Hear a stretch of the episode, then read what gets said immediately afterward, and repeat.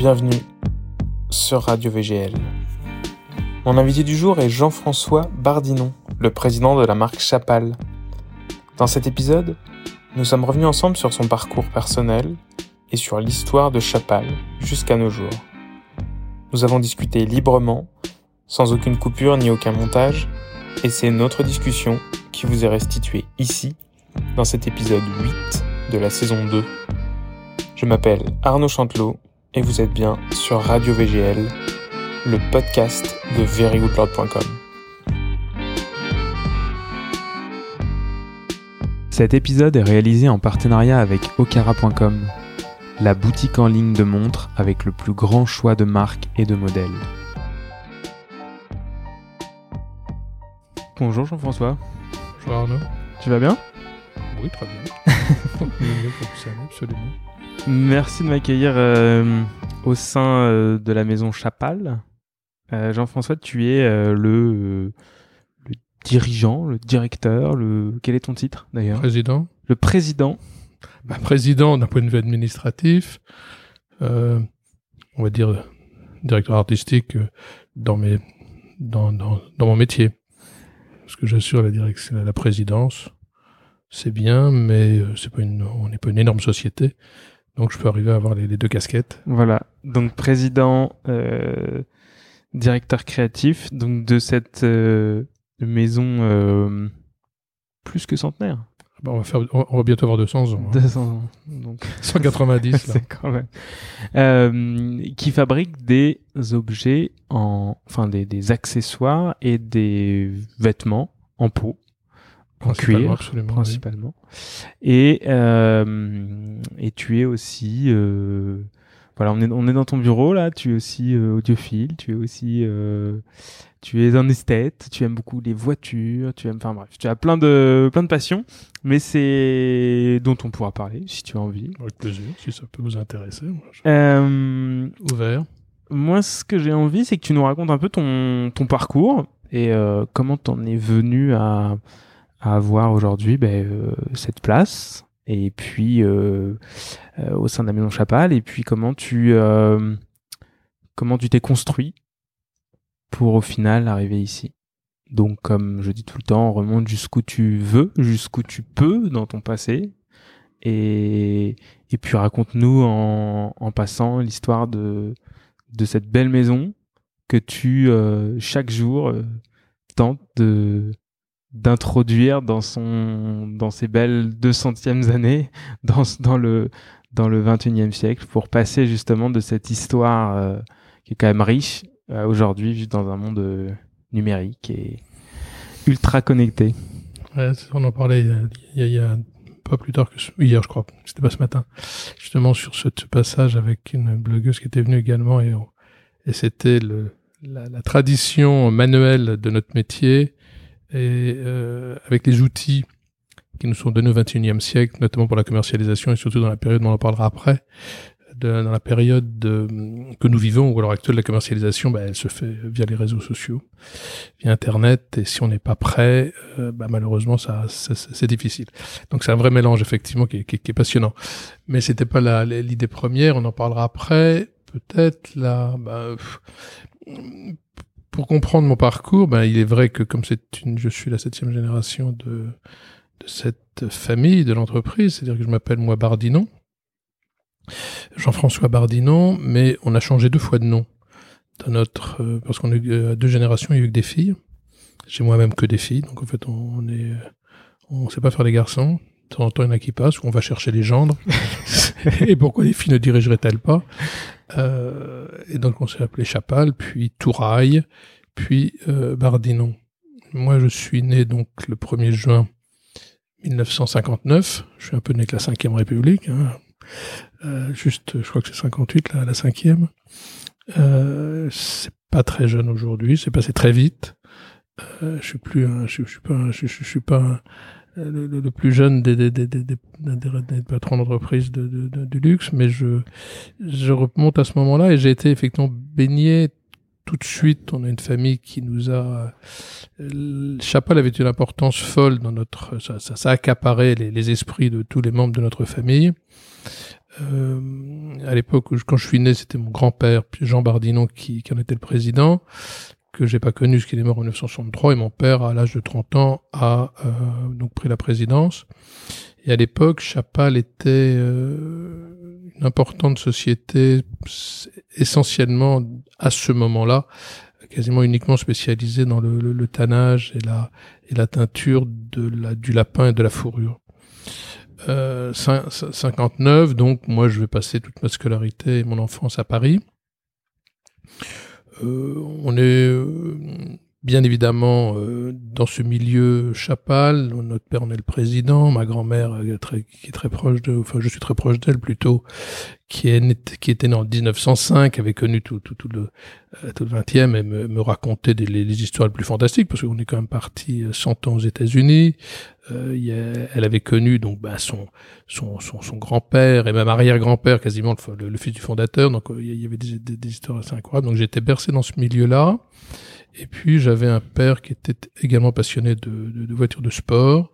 Donc je me suis partagé ou je me suis construit entre euh, l'automobile, la, la, le, métier de, enfin l'activité de chapal, et puis ma vie d'enfant parisien euh, où j'étais, où j'avais une chance d'avoir une famille euh, très agréable. On vivait relativement euh, insouciant et je pense que c'était peut-être l'époque aussi quand on avait la chance de naître dans une famille confortable qui, qui, qui, qui, la France a porté cette insouciance un, petit peu qu'on n'a plus aujourd'hui.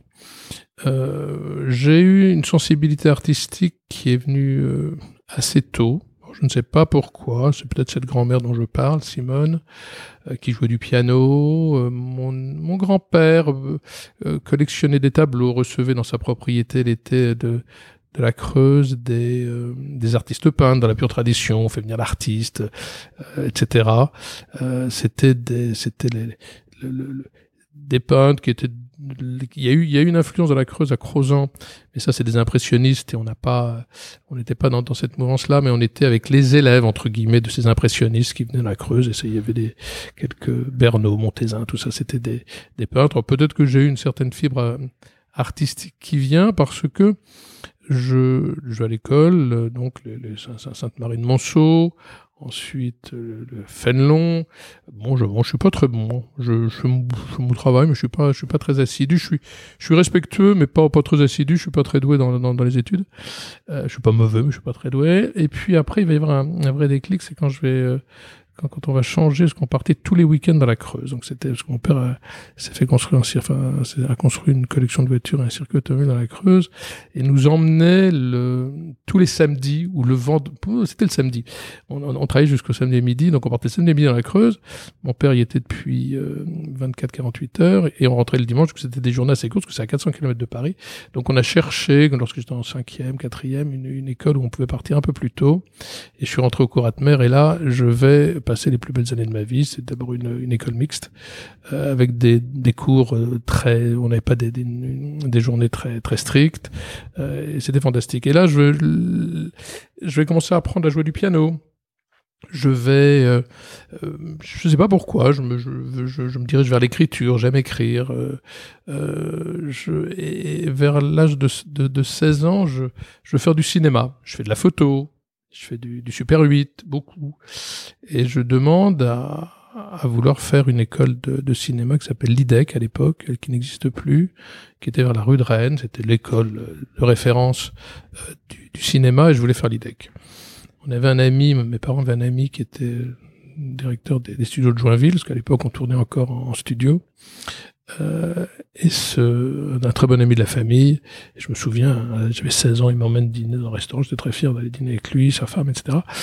Et puis c'était un peu la douche froide, parce qu'il m'a dit le cinéma n'a pas d'avenir. Là, on est en 1974-75, donc pas d'avenir. Bon, ben, tu feras pas de cinéma. Ah. Visionnaire. très visionnaire, absolument. C'est souvent quand on demande des conseils comme ça, faut pas demander de personne. Bon, à l'époque, les gens qui avaient un certain âge étaient peut-être moins modernes. Il y en avait des modernes, mais enfin, du moins, ouais. dans, dans, sa vision, il était, il était pas trop dans ses... Mais le problème, c'est qu'on vous donne pas d'autres, euh, d'autres solutions. Donc c'est, euh, ok, avance. du coup, j'étais un peu échaudé. euh, je me suis mis à écrire. Parallèlement, je, faisais beaucoup de d'entraînement de- sur des petites monoplaces. Euh, je, on voulait, on voulait être pilote automobile, un petit peu comme on est euh, à ces époques-là. On, on, on- on vise tout, mais j'avais une mauvaise vue, donc j'étais très très complexé de ma vue, donc je pouvais pas être pilote automobile. Alors j'hésitais, pilote automobile, euh, écrire, faire du cinéma, etc. Et finalement, je vais, euh, je vais m'orienter vers l'écriture de bande dessinée, car c'était un moyen de- d'exprimer ma créativité dans un univers un petit peu plus plus simple. J'ai présenté, j'ai écrit un long métrage, j'ai présenté l'avance sur recette, j'ai pas été sélectionné bien sûr, mais je, je, je, me, je me construis là-dedans. Et puis Chapal est toujours présent, évidemment, on, vit au quotidien par, au travers de notre père cette, cette entreprise qui elle va connaître quand même des difficultés assez euh, importantes. Ce sont des mutations fortes dans les années 70-80. Euh, là, on est plutôt en 70, que moi je rentre en 80 chez Chapal. Mais il est vrai que le, le luxe bouge euh, beaucoup. Le, le marché commun amène des, et notamment l'Espagne qui rentrera dans le marché commun, va, va devenir des très gros concurrents, au- essentiellement au niveau de la, du, du- du- de la peau de mouton. euh, qui- Alors juste pour, euh, pour, pour ceux qui sont peut-être jeunes, euh, le marché commun, c'est c'est l'Europe en fait. C'est l'Europe d'aujourd'hui. L'époque, on est, il y en a 4, 5, 6, 8, puis maintenant on doit être Voilà. on est 20 et quelques, je ne sais plus combien on est aujourd'hui. Et ça, et, et, et c'était euh, bah, la France, l'Allemagne, euh, l'Angleterre, euh, puis après l'Italie va rentrer, l'Espagne va rentrer, etc. Et il y avait des périodes effectivement tampons où commercialement, parce que les, les, les coûts salariaux n'étaient pas les mêmes euh, entre les différents pays, ce qui est toujours le cas d'ailleurs Ouais. euh, en, en Europe, mais euh, il y avait des périodes tampons où les nouveaux arrivants ne pouvaient pas concurrencer euh, les, les personnes qui euh, ou des- les entreprises qui étaient déjà implantées. Alors pour bien comprendre Chapal, euh, parce qu'on parle de moi, mais je- comme je fais de temps en temps des, des, des, allusions à l'entreprise, donc on existe depuis 1832, je suis la septième génération. On est spécialisé à l'origine dans la, le tannage et la teinture de peau de lapin. On a été les, l'entreprise qui a pendant 100 ans euh, fait, je veux dire, avait le monopole de la peau de lapin. Alors ça paraît effectivement un peu désuet aujourd'hui, mais c'est ce qui a permis d'habiller euh, des millions de personnes euh, pendant des années. On connaissait pas encore trop la, la matière synthétique qui va venir après la Seconde Guerre mondiale, vraiment.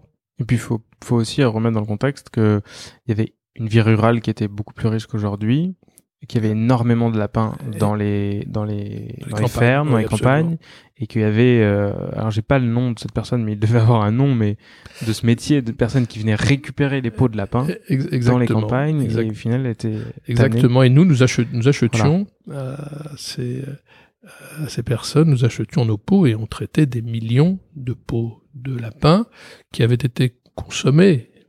Et, et c'est toujours un débat qui aujourd'hui se passe, plus sur la peau de lapin, Ouais. sur le, le- sur le bovin ou sur les, les ovins, enfin, le Sur les euh, animaux, sur les ouais. animaux, de savoir que euh, ben, on, on, on utilise aujourd'hui euh, la, la, la, la, peau qui est, la, qui est le, le morceau, le- enfin la, la, partie la plus euh, la, la, la moins la moins recherchée, et c'est de la récupération de peau que nous faisons toujours aujourd'hui.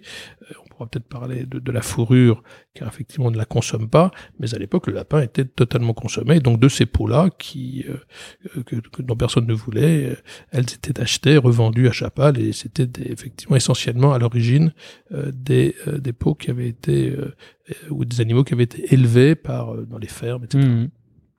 Et même à Paris, il y avait des ramasseurs de peaux de lapin. Et d'ailleurs, les gens, moi, j'ai évidemment pas connu, mais c'était peaux de lapin, peaux de lapin. Puis les gens euh, euh, envoyaient ça. Enfin, c'était acheté, je sais pas, peut-être un, franc euh, ancien de l'époque ou, rien. Enfin, c'était effectivement une, un approvisionnement euh, quasiment naturel. Donc, Chapal est euh, essentiellement axé, ou du moins fa- fabrique tanne et teint les, les, les peaux de lapin, donc ça va nous emmener sur les, aux États-Unis également. Et ça depuis 1832, c'était vraiment le cœur de métier le de depuis ouais, le début. Absolument. C'est notre métier. Et ça va être notre métier réellement pendant 100 ans. Euh, Donc il va 1832-1932. à peu près. C'est, amusant parce que c'est la, date où, meurt Émile Chapal, qui est la, qui doit être la 3 ou 4 génération, et qui est la troisième génération, et c'est celui qui a vraiment développé l'entreprise. Et à la limite, le lapin va mourir avec lui, puis mon père va essayer de le relancer. Mais euh, on fait du lapin à partir de, de... On fabrique des vêtements de lapin, mais on fait essentiellement la fabrication de vêtements. Voilà, c'est infime chez nous. Ça, ça n'a jamais représenté beaucoup de choses. On le fait, mais on est vraiment accaparé par l'industrie du euh, du lapin, de la de la vente Hmm. de peau aux fourreurs. Euh, même si on shoot, même si on fabrique pour des pour des fourreurs, mais ce n'est pas notre activité première. C'est vraiment ça représente rien. C'était une activité de, de vente de matières premières, finalement. Absolument. On était vraiment reconnus. Et d'ailleurs, les fourreurs qui venaient chercher du, des peaux de lapin chez Chapal euh, mettaient en avant le fait que ce soit des peaux Chapal pour faire vendre leur. euh, À la limite, la, la- la peau avait presque plus d'importance euh, que. Reconnu le- pour la qualité. Oui, pour la qualité. Et d'ailleurs, chez les fourreurs, souvent, lorsque les gens euh, allaient euh, acheter, en soit des, ce ce soit du lapin, mais essentiel, après des peaux un peu plus fines, les, les peaux étaient marquées au nom de la personne qui allait se faire confectionner son vêtement de fourrure, parce que la peau avait presque plus d'importance quasiment que la maison. Mm. Alors qu'aujourd'hui, ce sont les maisons qui ont plus d'importance. C'était un peu comme un Holland and Cherry dans le tissu, par exemple. Voilà, C'est ça. absolument. On, on donnait en mettant en avant. Et Chapal vivait essentiellement de cela, avait euh, cinq ou six usines, trois en France ou quatre même en France, euh, une et deux aux États-Unis. Euh, Enfin, une très grosse à Brooklyn, l'autre était toute petite. Euh, Et ça, ça va être vrai jusque dans les années 1932. On a ouvert à Lagny-sur-Marne en 1924 et on a commencé un peu à se diversifier et là on va faire de la fourrure. La fourrure, euh, donc les fourrures fines, euh, visons, renards, etc. Donc ça on le fait, mais c'est le lapin qui, qui, qui, nous, qui, nous, qui nous accapare le plus. Et puis on a fabriqué également de les vrais les fabrications qui sont un peu emblématiques sur lesquelles je m'appuie beaucoup aujourd'hui en histoire, c'est 1914 où on fabrique nos premières vestes en cuir euh, et nos combinaisons en cuir pour euh, la défense nationale en 14. Donc c'est notre activité, tannage, on est des vrais tanneurs, on appelle ça des apprêteurs lustreurs. Euh, et petit à petit, donc Lagny-sur-Marne, usine qu'on a encore aujourd'hui, mais qui probablement avec la fourrure qui est en train de disparaître, euh, va fermer. Euh, on commence à diversifier un petit peu au-delà du lapin.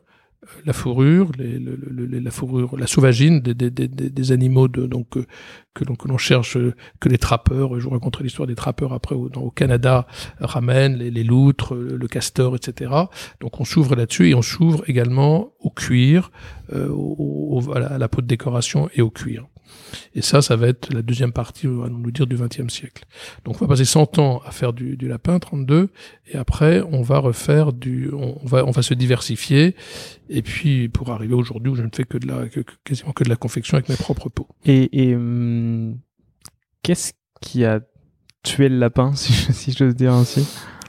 Le, le- ce qui a tué le lapin, c'est, alors, il y a, il y a plus- plusieurs raisons. On, on- on en consomme beaucoup moins. Le synthétique, c'était une matière peu chère, donc c'était des vêtements qui n'étaient pas chers du tout. Donc aujourd'hui, on a trouvé, Seconde Guerre mondiale, l'arrivée des Américains, le nylon, euh, etc., les, les, les, les parkas, euh, le mouton qui a fait un petit peu de tort au lapin, parce que le, le mouton est devenu l'enverdin. Pour ceux qui, qui connaissent un petit peu, s'imaginent ce que c'est, une certaine génération a porté beaucoup de, vêtements en peau retournée. Les Italiens en ont, consommé, en portent toujours.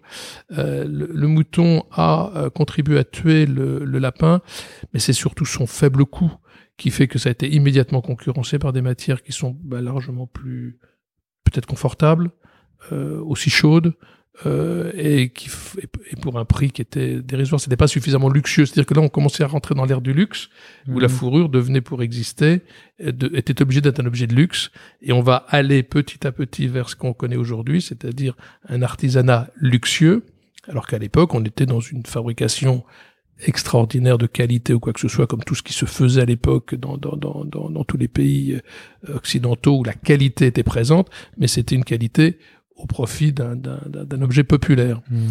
Euh, donc ça, c'est vraiment le synthétique qui, qui, qui nous tue. hein. Euh, Aujourd'hui, vous voulez relancer le lapin à, à bon marché, personne n'en veut. Quoi. Euh, donc ça, le lapin, il n'a pas fonctionné. Et mon père, d'ailleurs, a essayé de le relancer en, lorsqu'il a pris la présidence, en pensant que ça pourrait justement être un, un développement pour Chapal, parce que comme je vous le disais, les années 60 vont être un peu particulières. Les maisons de luxe, il y a les balbutiements du luxe. Euh, Dior va commencer à faire de la fourrure de façon un peu plus organisée. D'ailleurs, on va être fournisseur, nous, euh, on va être le sous-traitant euh, de, de la fabrication des vêtements Christian Dior. Mais tout ça bouge et il y a quasiment plus de place pour les tanneries. Ça devient très compliqué. Et moi, je, je, suis dans cette espèce d'événement. Je vois mon père qui a des difficultés, il ferme des tanneries, euh, les États-Unis ne, l'intéressent pas, il va fermer les, usines de- des États-Unis. Aux États-Unis, nous fabriquions également, parce que ça c'est le côté extraordinaire du lapin, c'est que non seulement vous faites euh, donc de la, des vêtements, mais euh, avec les poils qui sont ou les peaux qui sont impropres à faire du vêtement, qui ont des trous, quoi que ce soit, vous dépoilez et vous faites du feutre. Qui dit feutre dit chapeau de feutre. Donc on a euh, en, en 1920 et quelques à dans le Connecticut, juste à côté de, New York, on a acheté et on a créé une, une usine de chapeaux de feutre Chapal. D'ailleurs là, je suis en train de rééditer euh, ces, ces collections de chapeaux. Et ça, ça va marcher. Et à la limite, il y avait une telle demande qu'on était obligé de prendre dans les stocks de peau pour vêtements euh, et dépoiler pour faire du pour faire du feutre. Euh, avec la peau du lapin qui reste quand il n'y a plus de poils, quand il n'y a plus rien, vous faites de la colle. Euh, donc je veux dire, y a, y a, on arrive à avoir une utilisation extraordinaire de, de la peau de lapin, mais euh, bon, ça a duré, ça, ça a duré un temps euh, et, et- et c'est fini. Et donc je- je- j'étais peut-être moi dans mes périodes des années 60, si on revient sur mon parcours avant que je rentre chez Chapal, je fais pas de cinéma, j'écris, mais c'est un peu une, une vie un peu de dilettante. Je j'ai pas mon bac, je suis pas trop, je suis pas très poussé. Alors que si j'avais si j'avais dû faire l'IDEC, j'aurais dû passer mon bac. Donc j'avais pas tellement de motivation. Voilà, j'ai un sens artistique, j'apprends le piano, je joue de, de, de temps en temps, j'écris, je bon, je me cherche. Je fais pas d'études, mais ça c'était c'était un peu dans la philosophie familiale. Nos parents nous poussaient pas du tout. C'était Ah ouais? une vie un peu facile. Oui, c'est C'est marrant parce qu'en fait, là, de ce que tu t'écris euh, et vu de l'extérieur, et, hum, j'ai l'impression qu'il y a quand même une, une richesse culturelle dans ta famille. Euh, tout à l'heure, tu parlais d'artistes peintres, euh, tu parles euh, d'automobile, etc. Et euh, de ta grand-mère pianiste, etc. Et tu et les études étaient étaient pas quelque chose de Bah, très je- important? Alors je pense que c'est il y avait il y avait deux je pense que est-ce que est-ce qu'on relie ça à, la période euh, de ces fameuses 30 glorieuses où tout va bien? C'est-à-dire que chez nous c'est un, un doux mélange de de, de confort et de et à la fois de difficulté de cette entreprise. C'est- très étrange. Euh, si on regarde de l'extérieur, bah, tout va bien. Euh, mon père est collectionneur de voitures. Le Chapal, a priori, va bien, mais c'est a priori, donc c'est assez difficile. Et en fait, il se consacre fortement, du moins mes parents, et mon père, à, sa- passion automobile et à son métier. Donc il n'y a, pas de- temps pour s'occuper des enfants et à la limite, il ne faut pas que les enfants euh, euh, euh, ça complique. alors que comme, on n'était pas forcément euh, très assidus au travail, bah, on était plutôt dans la mouvance euh, artistique ou, ou sportive. Donc on se on nous a pas trop trop incité à le faire. Euh, malheureusement, il a bien fait. Malheureusement, moi j'avais une volonté après de vouloir faire des choses. Euh, un jour, on m'a j'ai pas pu éternellement vivre de, de, de ce que je souhaitais faire puis ça marchait pas dans ça marchait pas dans la bande dessinée je je j'avais pas de succès je proposais des solutions un peu particulières je voulais faire des, des, des- ce ce sont devenus des clips je sais je me vois très bien en train de, de, de proposer un jour à mon père écoute on devrait faire des clips en super 8 sur des, c'était le début des cassettes vidéo mais encore à peine euh, sur ce que ce que sont les clips maintenant que les chanteurs les, ce que je pense on, on appelait pas ça les Scopitons ils comprenaient rien de ce que je lui disais mais de quoi il me parle etc et puis un jour je, je le vois revenir un soir il me dit bon, peut-être une bonne idée. ça, ça aurait pu, mais le cinéma était donc on était complètement à côté de la Ouais. plaque. Hein, alors qu'il fallait. Et euh, un soir, je le vois en train de me dire non, toi, tu iras travailler chez Chapal.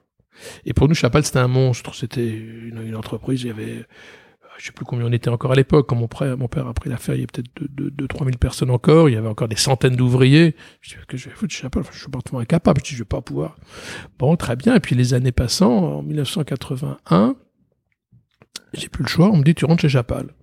Mais chez Chapal sans formation. Hmm. Ouais, uniquement. euh, ok, très bien. Ben, je, je, bon, euh, c'est 82 exactement, et donc je me, je me vois arriver euh, janvier, je crois 82. euh, je commence mes stages dans l'usine de, de, de, de Lagny-sur-Marne, qui était celle qui était une des dernières en activité. Il y avait encore 400 personnes qui travaillaient là. Bon, euh, mon père y allait très peu. Euh, je- bon, je me retrouve dans les ateliers.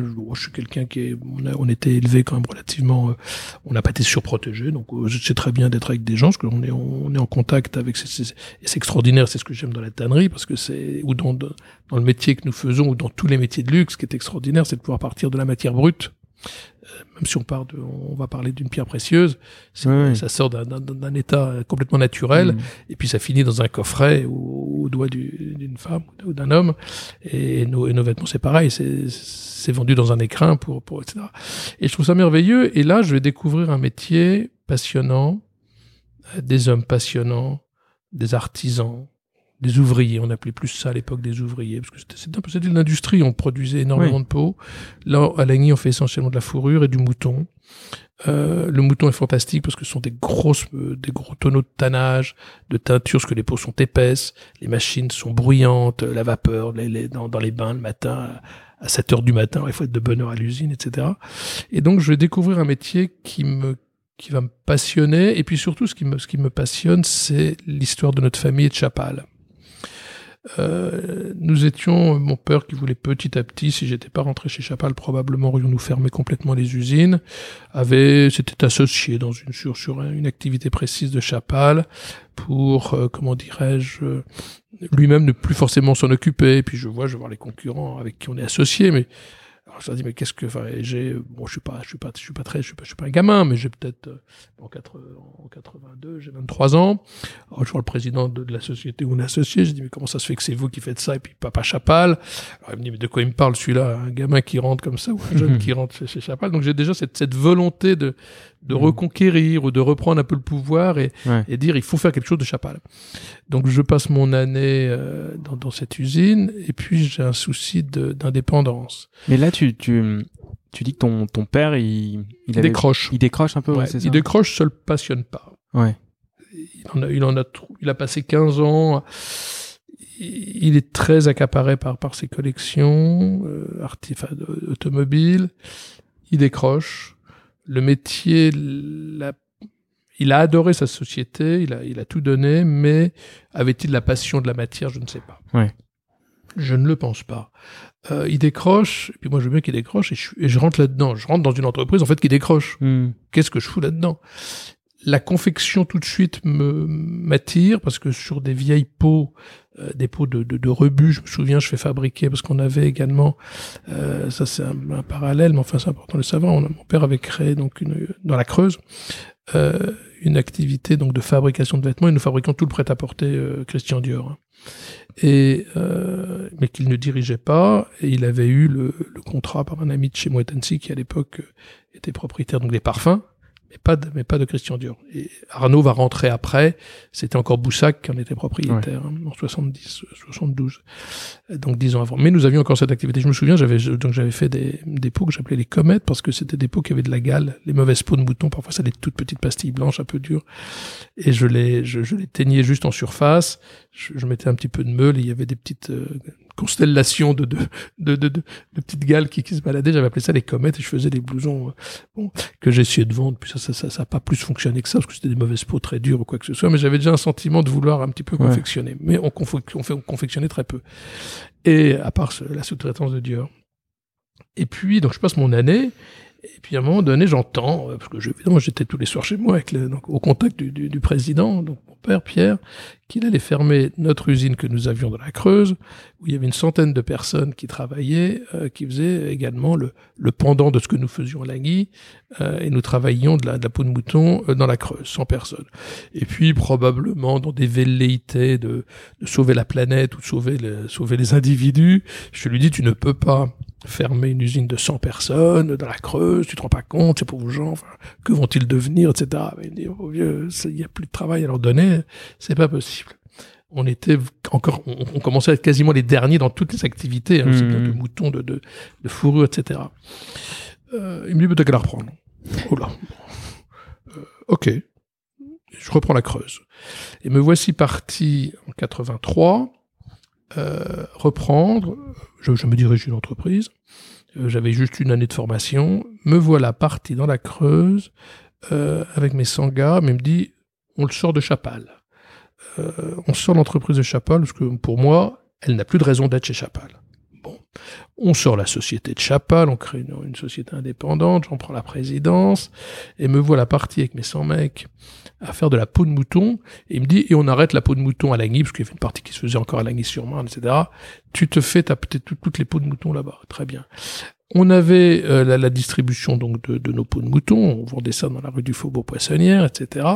Et me voici à la tête. Et puis effectivement, je, n'ai fait que constater que un, on arrivait donc à la fin d'une période parce que ces fameux Espagnols qui étaient les rois de, la peau de mouton avaient le droit petit à petit dans le marché commun puisqu'ils étaient rentrés de vendre directement en opposition avec la France, euh, que j'étais pas meilleur que mon père euh, pour ça, que c'était vraiment. Mais quelque part, je lui avais rendu un, fier service parce qu'il a fallu que je me prenne tous les licenciements de ces pauvres personnes que j'ai dû euh, licencier et fermer malgré tout, parce qu'il n'y avait plus d'activité proprement dite pour vendre de la peau euh, de, mouton euh, comme nous le faisions.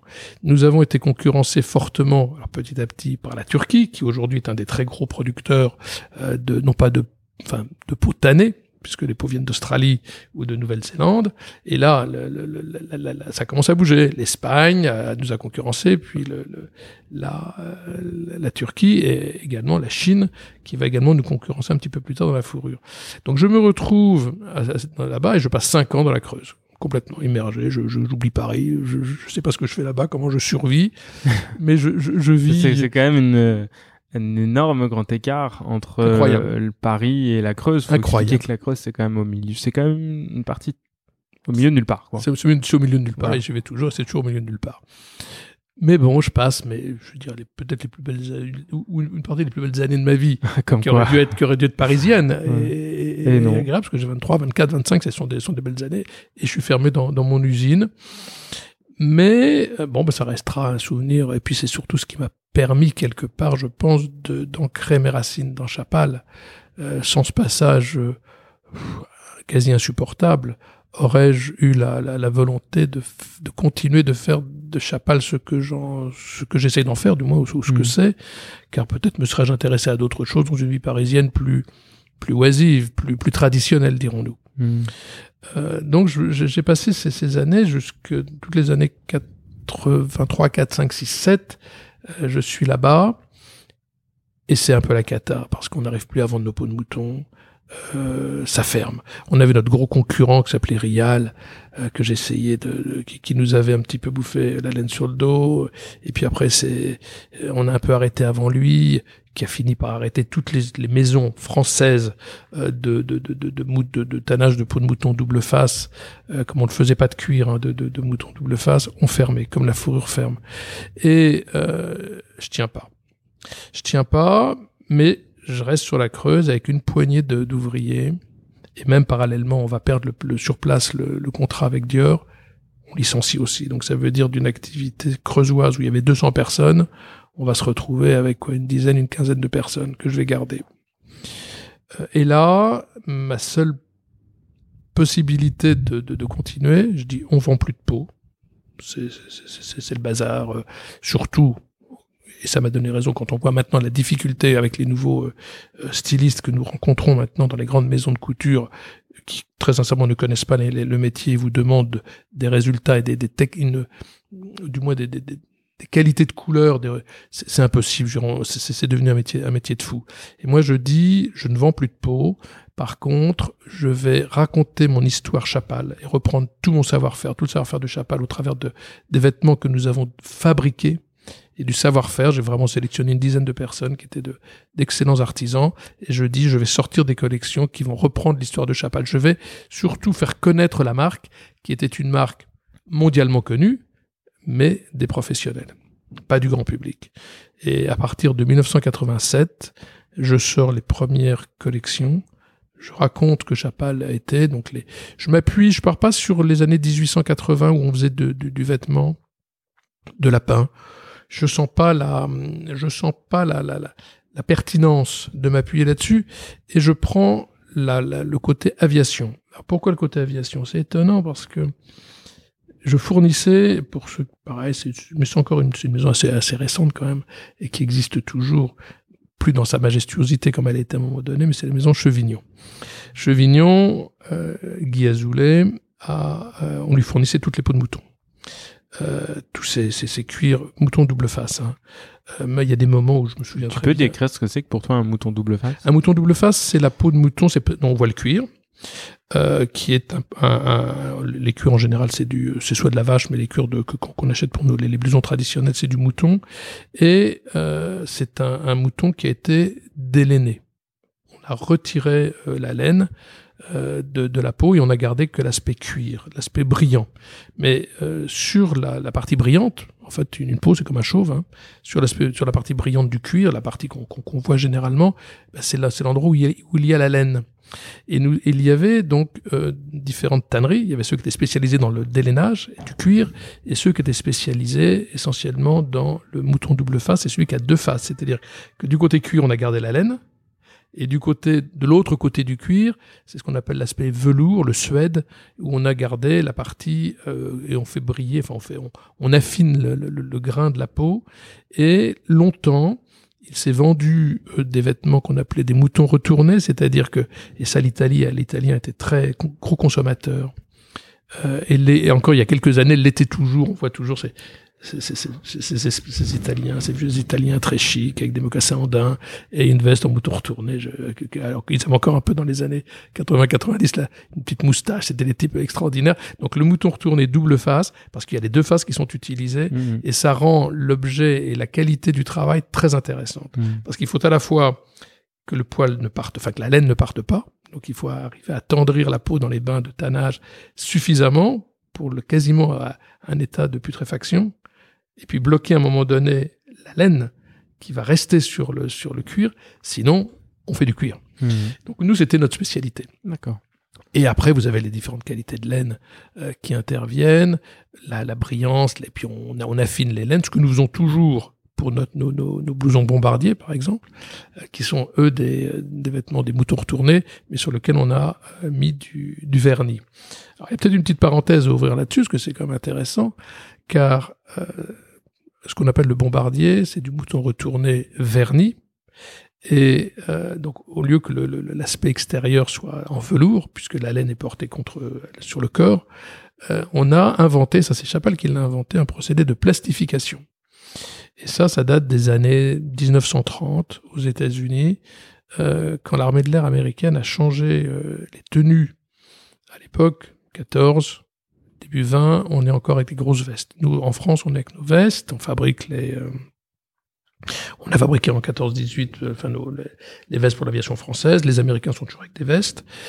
Et ils commencent, les Américains, à envisager le blouson. Alors, ils font le, le, fameux type A1, qui est un blouson d'été, euh, qui est justement en, blouson en court, en, en, en, en court à, bout, à bouton, mm. et c'est du mouton, donc du dépoilé. Mais pour l'hiver, ils ont, ils utilisent ce fameux mouton retourné, ce double face.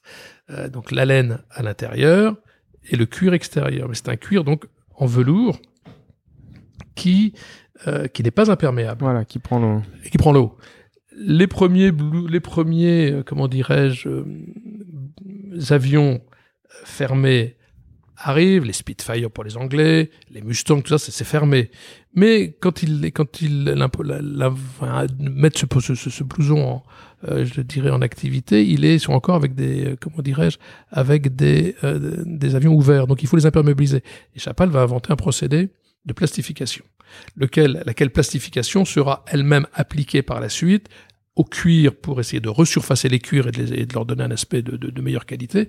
Et c'est une grosse révolution dans, la tannerie que cette plastification. Et nous, nous allons donc fournir l'armée américaine de peau. Et parfois, on fait des raccourcis en disant, vous avez fabriqué les, les blousons de l'armée de l'air. Jamais. On n'a jamais fabriqué un blouson pour l'armée de l'air américaine. Et ça, je, je tiens à le dire parce qu'on a un passé suffisamment fort pour ne pas avoir à raconter des choses. Et donc, euh, cette plastification était, et notamment pour en revenir à Chevignon, parce que là je suis parti de Chevignon, mmh. Chevignon c'était, ça a été dans les années 80 une, une réussite extraordinaire. Tout le monde avait un blouson chevignon en France, un peu en Europe, mais en France c'est extraordinaire.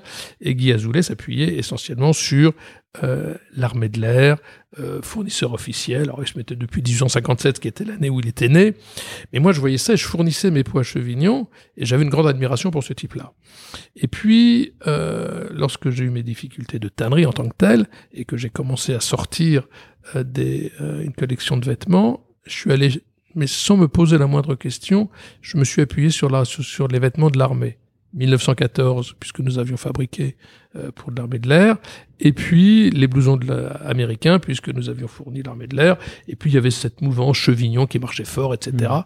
Et donc je vais très très fortement axer notre collection euh, sur sur l'aviation euh, et l'automobile, puisque j'ai cette éducation automobile, mon père avait fait faire quelques, je sais pas, les fabriquer quelques petites accessoires à une époque automobile. Donc je vais m'appuyer sur aviation et l'automobile. Et l'automobile va m'emmener sur des rééditions de, combinaisons. Et là, ma collection va se construire sur ces deux axes. Et je vais passer une dizaine d'années à naviguer entre aviation et automobile.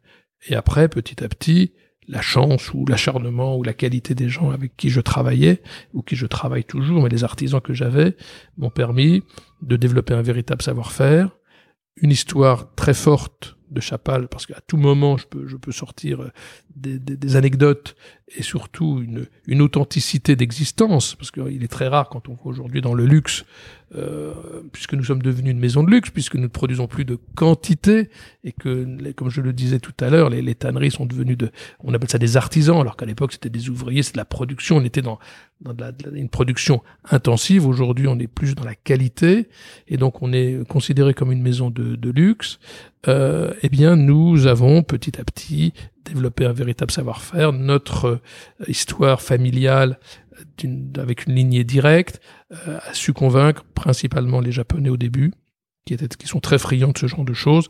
Et puis après, on est rentré sur le marché, on est reconnu aujourd'hui comme une maison de luxe, euh, et avec ben, un avenir aussi incertain que les autres maisons.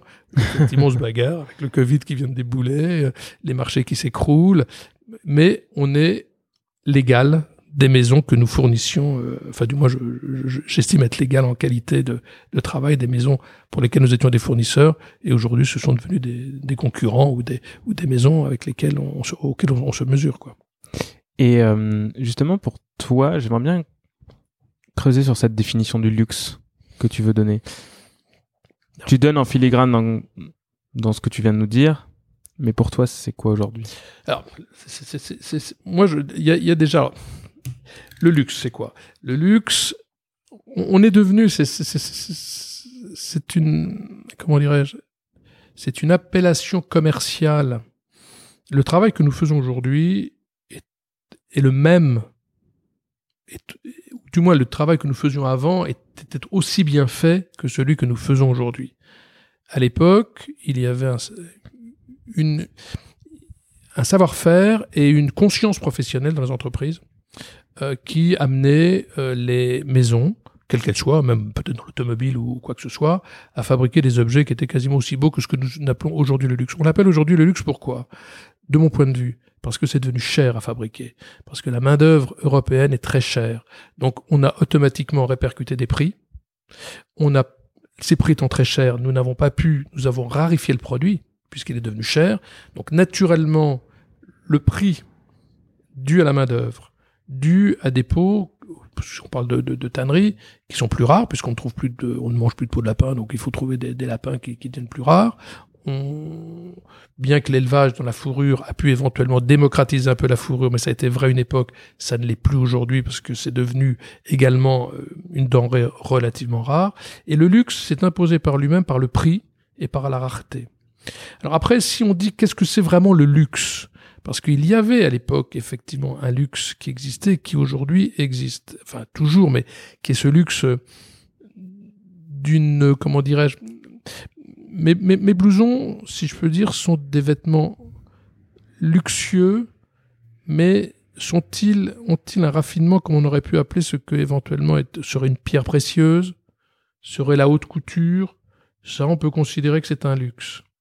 Nous, nous sommes des vêtements, nous fabriquons des vêtements de très grande qualité, qu'on peut parfois comparer d'ailleurs dans la façon de d'appréhender le, le, le, le, travail à la haute couture, et nous devenons luxueux par le prix et par la rareté, comme je le disais, mais est-ce vraiment un vêtement de luxe? La maison l'est par, par rapport à, cette rareté qui est peut-être ma, ma, généalogie. Qu'est-ce que tu peux, qu'est-ce que tu justement tu décris dans, comment tu peux expliquer euh, dans ce que tu viens de dire que c'est des produits de très grande qualité Quelles sont les caractéristiques qui font que pour toi, c'est des produits de très grande qualité? Très grande qualité. Euh, D'abord, la, la, qualité de la matière première est primordiale. Notre sélection de, de, de, de peau euh, fait qu'on, on, puisqu'on fabrique très peu, hein, on, a, on, est une petite équipe, une petite unité de production, 20 personnes, euh, nous permet donc de choisir les qualités de cuir les meilleures. Ça, c'est déjà une première sélection par rapport. Mm. Je vais donner un exemple. quand je parlais de Chevignon tout à l'heure, moi, je me souviens que ça marchait tellement. Euh, Guy Azoulay me dit un jour, Jean-François, il faut que vous me fournissiez encore plus de peau. Je dis, on a, on a tout livré. Il y a, y a, plus rien. je dis, c'est pourquoi faire? Il me dit, c'est pour faire la, la, la, caméraman. La caméraman, c'était un modèle qui avait un empiècement en mouton, en mouton retourné au bas de, au bas des reins, qui est magnifique. On en trouve très peu maintenant. Je dis, il me reste mes chutes, les chutes de cuir, des bouts. Je prends Bon, aujourd'hui, ce genre de choses, ne, ne, on, choisit l'excellence au niveau de la peau.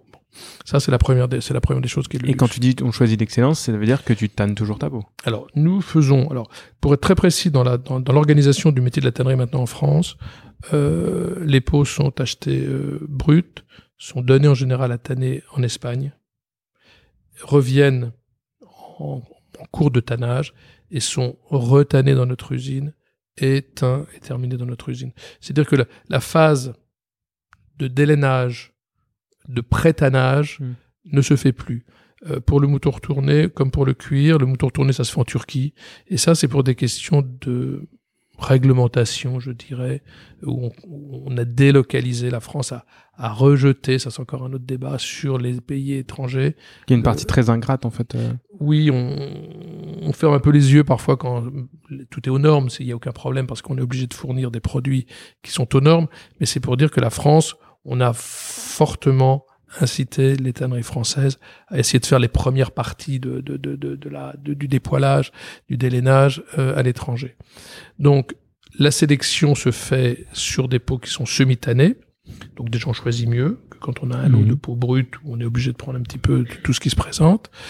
Euh, et ensuite, la, la, sélection est faite. Donc notre travail, on a le temps d'apporter le, le, tout le soin nécessaire à la qualité je vais donner un exemple sur les moutons retournés. Les brillantages qui sont, le brillantage, c'est l'affinage de la laine. On choisit les laines qui sont les plus belles, mais dans les lots, parfois, on est obligé, malheureusement, d'avoir des laines qui sont un petit peu plus coriaces, un peu plus difficiles à, affiner. Ben, S'il faut passer euh, un brillantage, parfois, c'est deux, trois fois sur la machine. Chez nous, c'est sept à huit fois sur des brillanteuses, des machines qui affinent la laine. Et tant que le résultat n'est pas là, on continue. Il n'y a pas la moindre comment dirais-je, le moindre souci économique. Ça, c'est important parce que parfois, on est capable de perdre de l'argent sur, sur une matière première pour satisfaire nos clients et leur donner la qualité absolue.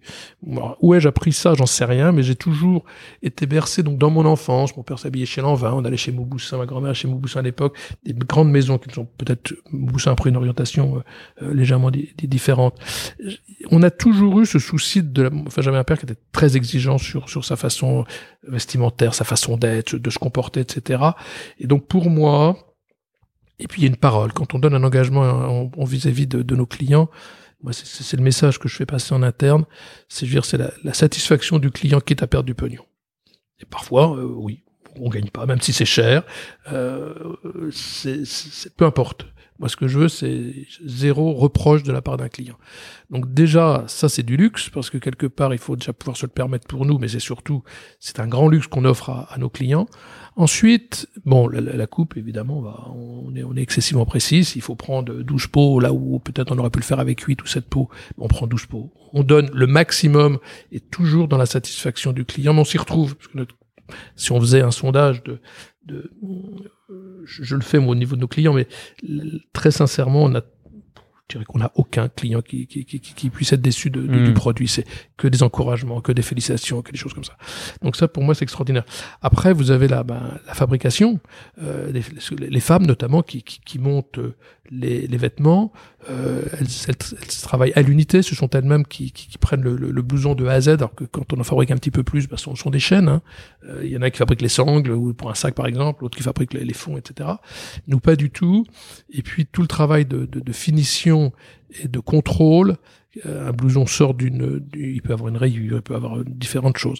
Eh ben, il y a tout un, souci de, finition qui est apporté. Donc le luxe va se traduire au niveau de cette attention permanente et qui demande des heures et des heures d'investissement. Euh, et, ça, finit par faire un produit cher, luxueux, parce qu'on lui a apporté toute son attention. Donc c'est peut-être l'attention que l'homme apporte au produit qui le rend luxueux. C'est-à-dire qu'on on met tout ce qu'il faut pour lui euh, donner son, comment dirais-je, toute sa valeur ajoutée. Mais le travail que nous faisions pour avoir bien connu les époques où on produisait énormément, je peux vous dire qu'on travaillait de façon extraordinaire, mais c'était plus naturel, alors qu'aujourd'hui, on pourrait peut-être avoir une certaine pensée de dire que la production, la, la mass market, la masse production, c'est un peu moins bien fait. Ça peut effectivement, on n'a pas cette rigueur que, que je viens de définir, mais je tiens quand même à dire que les usines françaises, parce que je connais la France, je connaissais moins les autres pays, ont travaillé de façon, même les Italiens aussi, même en grande quantité. C'est l'ouvrier français est extraordinaire. Quoi. Après, ça c'est un peu, on a oublié ce que c'était la, la, la, la, la reconnaissance du travail. Et d'ailleurs, la preuve, un artisan aujourd'hui un ouvrier avant. On a, on a donné des mots euh, qui font que, euh, mais c'était déjà des artisans ces types-là. Moi, quand je me suis passionné en 80 euh, pour Chapal, c'était extraordinaire. Les types étaient à fond sur leur, sur leur bécane à faire des, des boulots de, de, folie. quoi. Qu'est-ce qui a changé selon toi? Ah, Les mentalités ont fortement changé. Dans quel sens? Ben, euh, je pense qu'on a, moi, j'attends toujours un discours de, des politiques, mais même les politiques, ils sont dans, ils sont plus dans, dans, dans, cette qualité de relation. C'est-à-dire qu'aujourd'hui, je, je, je, je, trouve qu'on a peut-être oublié d'expliquer à, certaines générations ou des personnes qui viennent travailler chez nous ce que doit être justement le temps passé et l'investissement pour sortir un beau produit. La rapidité, ça n'existe pas. Et c'est là où on va rejoindre probablement ce qu'est euh, la, la technologie des communications qui sont des choses spontanées, rapides, qui donnent un état d'esprit peut-être effectivement de, de moins de patience. Et même quand on se met sur un ordinateur, euh, si on voit pas que si on voit pas si ça passe vite, on commence au bout de, deux secondes, euh, c'est rien. Mais on se dit, mais il, il avance pas le truc, ça Donc on a un esprit de de rapidité, de besoin d'immédiat, enfin de de de, de résultats d'instantanéité face à un temps qui est, qui est nécessaire parfois, qu'un agriculteur va avoir besoin pour, pour élever ses vaches, euh, qu'un ouvrier va... Et on lui laisse pas le temps. On lui laisse pas le temps, pourquoi? Parce qu'on est concurrencé probablement par une main-d'œuvre. C'est pipé tout ça, on est par une main-d'œuvre qui est excellente certainement en Chine, mais qui, par le coût salarial, va permettre de produire plus. Donc nous, en France, bah, on essaye de sauter des étapes et d'aller plus vite. Et là, le travail se fait peut-être un peu moins bien. On peut pas par la rapidité. Alors, il y a, certes, il y a des machines qui interviennent, mais et la mentalité, surtout dire, je veux surtout pas parler parce que bon, je suis dans 59, ok, d'accord, mais j'ai pas, je pense pas avoir un esprit de, vieux con. C'est-à-dire que les deux peuvent très bien se marier. Et la modernité et le savoir-faire ancestral. Et c'est ce que je disais au début de, l'interview. J'en parlais hier avec euh, une, femme qui est amusante, qui, adore la haute couture, etc., qui, qui est venue nous rendre visite. Et on disait, c'est utiliser, parce qu'on on se retrouve comme confronté à un sacré problème aujourd'hui avec le, confinement. Euh, les boutiques sont fermées. je, me félicite de, ne pas avoir de boutique et de commercialiser au travers de notre showroom. Et depuis euh, maintenant une trentaine d'années, parce qu'on a sorti notre premier site internet en 1998 ou 99. Donc ça fait 20 ans. Hein. Euh, donc on a une, grande expérience de la vente par correspondance qui est bah, parfois peut, être considéré comme, euh, comment dirais-je, un, un, un, un, moyen peu luxueux. Mais c'est un moyen qui vous permet quand même de communiquer avec le monde entier. Et je n'avais pas la, les moyens financiers d'ouvrir une ou plusieurs boutiques euh, pour apporter à Chapal euh, cette, euh, cette possibilité commerciale. J'ai préféré investir, parce que c'est un coût d'avoir sa propre usine. Hein.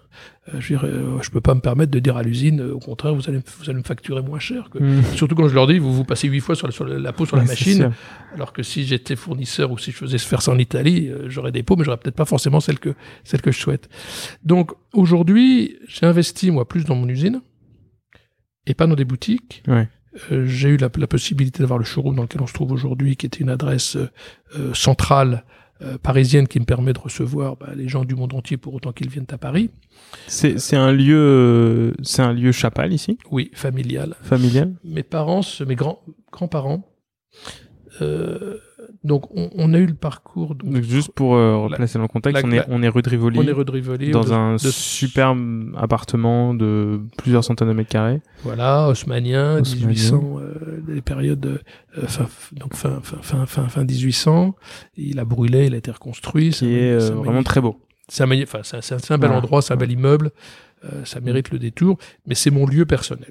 C'est-à-dire que c'est c'est là où j'ai mis mon bureau et je suis entouré bah, des, des objets que j'aime et mes collections, c'est là où je dessine les collections.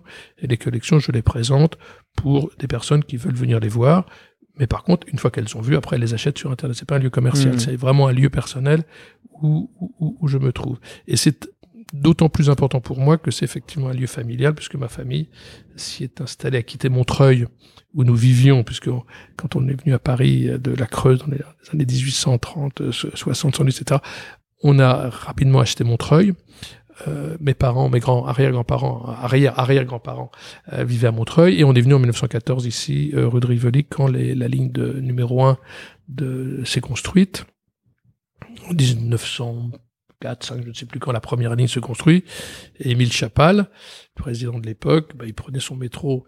Il est assez avant-gardiste parce qu'il est, pour, il est capable de son chauffeur et partir à Montreuil.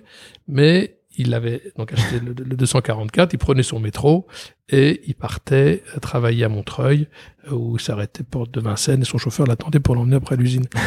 et son, son gendre qui était donc le- le- après c'est bon alors, alors, je peux arrière arrière puis arrière enfin peu importe peu importe les générations il, il disait toujours moi je monte en seconde classe j'arrive comme les premières j'aime bien ce côté un peu bon on est c'était à l'époque ça marchait merveilleusement bien pour Oui. Chapal donc il n'y a pas il y a pas de problème financier euh, et on a quand même un souci un peu non pas de c'est pas du radinisme c'est un souci de, de c'est la modernité on prend son métro déjà en 1900 quoi je trouve ça génial Mhm. quoi.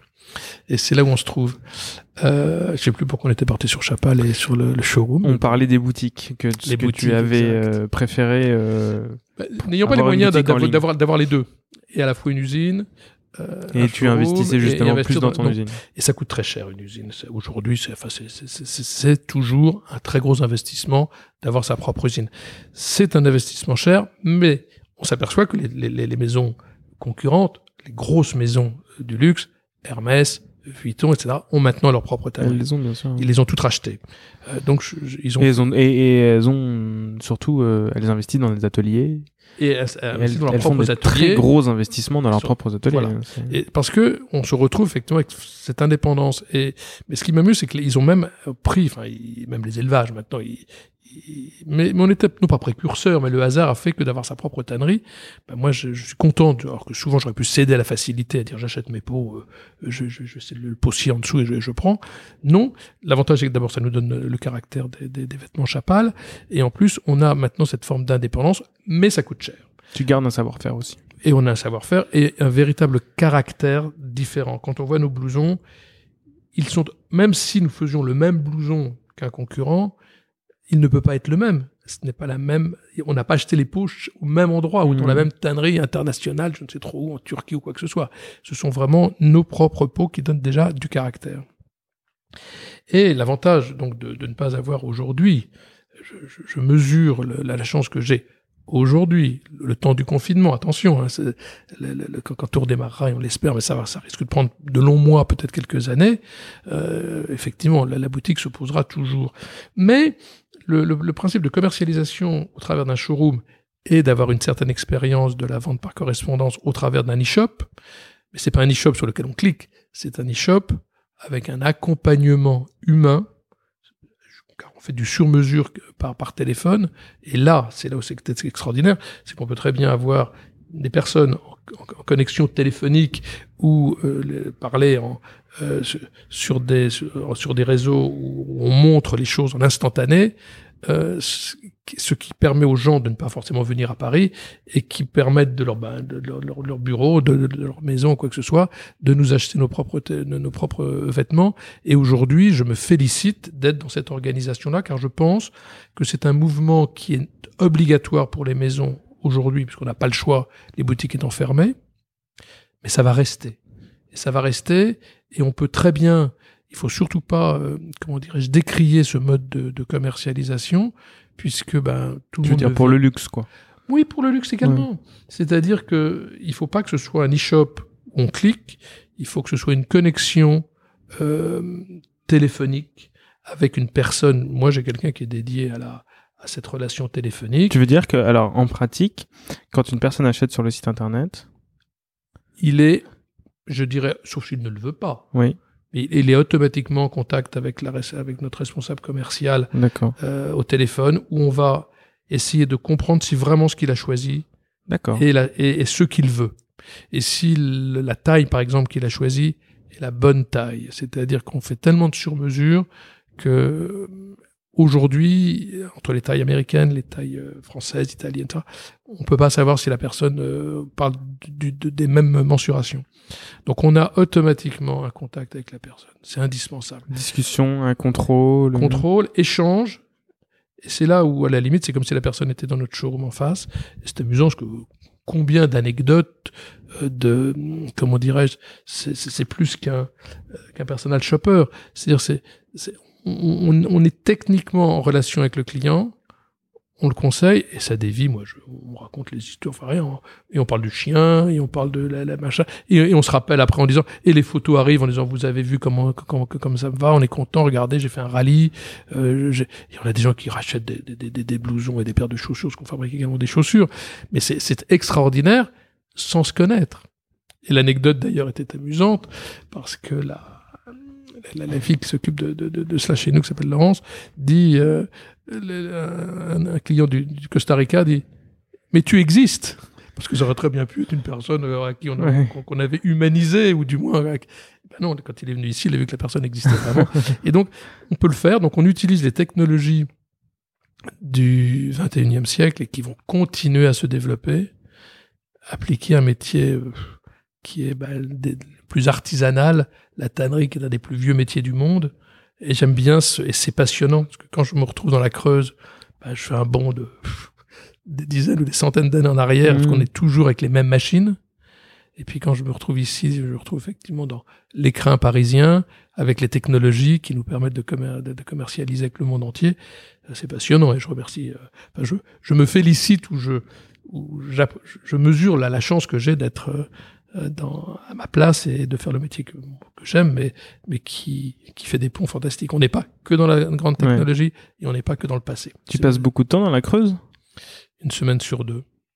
C'est important pour toi? Ou c'est ou c'est une nécessité? Ou c'est une nécessité, je veux dire, euh, c'est impératif parce que tu dois y être? Ou c'est quelque chose que tu fais volontairement parce que tu aimes y être?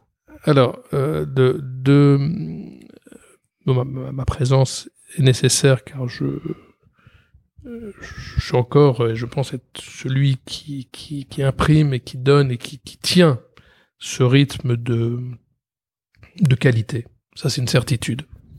Euh, zéro sous-traitance et parfois je suis même parfois obligé de le rappeler que je ne supporte pas.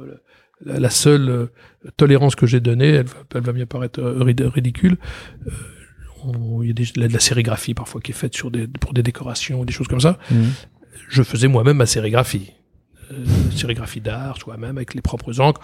Bon, je- comme j'ai pas le temps de la faire et que personne n'a- n'a réussi à l'usine à faire des belles sérigraphies, on est obligé de faire de la sous-traitance. Mais c'est pour dire que parfois, je, je suis obligé de rappeler tout le monde sur les gars. Non, tout se fait en interne. Les jeans, on les teint nous-mêmes, enfin, sauf le, la- la- le tissage, parce que c'est l'indigo est fait en- Oui. au Japon, etc. Mais les, les, les- finitions, euh, c'est fait par nous-mêmes. Donc, ma présence est importante par rapport à, à ce- à cette qualité. J'assure quand même tout le sur-mesure. Donc, c'est-à-dire que je fais les patronages personnellement. J'ai un peu délocalisé ici dans, dans le showroom, donc je me suis ouvert mon studio euh, où, où j'assure le, le, le, le sur-mesure. Euh, donc, c'est important que j'y sois et je continue à apporter cette connaissance. J'ai pas trouvé encore suffisamment les gens qui peuvent apporter euh, la connaissance. À titre tout à fait personnel, ben, c'est pas désagréable d'a- d'avoir de temps en temps un isolement, se retrouver un peu comme un ermite, seul, parce que ben, c'est la creuse. Moi, je, quand je travaille, je ne supporte, je, je- je n'aime pas sortir. Euh, ben, c'est euh, l'usine. Euh, le soir, c'est les pattes devant la télévision et c'est l'isolement absolu dans une campagne paumée, c'est pas désagréable. Ça, ça peut remettre les, les, les idées en tête et c'est pas, euh, je, je m'y suis habitué, je trouve pas ça désagréable. Euh, et puis, euh, j'ai depuis, euh, dans, dans, mon activité, j'ai réhabilité notre ancienne usine de Montreuil, qui donc a fermé dans les années 80, quand je dis que tout fermait. Je l'ai réhabilité en centre artistique. Un centre artiste qui nous loue nos ateliers et qui, qui vivent dans, cette ancienne usine. J'ai reproduit la même chose à Lagny-sur-Marne euh, où j'ai également 100 artistes. Donc on a deux centres artistiques qui, qui regroupent 200, 200 artistes euh, que j'ai réhabilités. On est un petit peu moins en avance dans la réhabilitation à Lagny, euh, on, part, on part de plus loin, mais c'est fait. Et puis après, ben, j'ai cette troisième usine qui reste dans la, dans, la société, parce que les autres ont été vendues, celles de Brooklyn ont été vendues, celles de Sens, de Parenture, c'était vendu. Et j'ai cette troisième usine qui comprend quand même 15 000 mètres carrés euh, de, de bâtiments, euh, que je suis en train maintenant, c'est son tour d'être réhabilité, euh, que je suis en train de réhabiliter en musée. J'ai créé un atelier de restauration, on va dire un peu d'art, d'automobile ancienne, où nous faisons de la, de la, mécanique, de la carrosserie, de la sellerie. Euh, J'ai trois personnes qui travaillent et on, on, on a adjoint ce, ce, travail, parce que la sellerie, bah, Chapal l'a fait, mais euh, ça me permet en tant que collectionneur, petit collectionneur peut-être d'automobiles, mais collectionneur, d'apporter une, une, une, dimension mécanique que j'aime bien à Chapal, donc ça s'appelle le garage. Euh, et on donc ça demande une certaine présence pour mettre tout ça en, en, activité.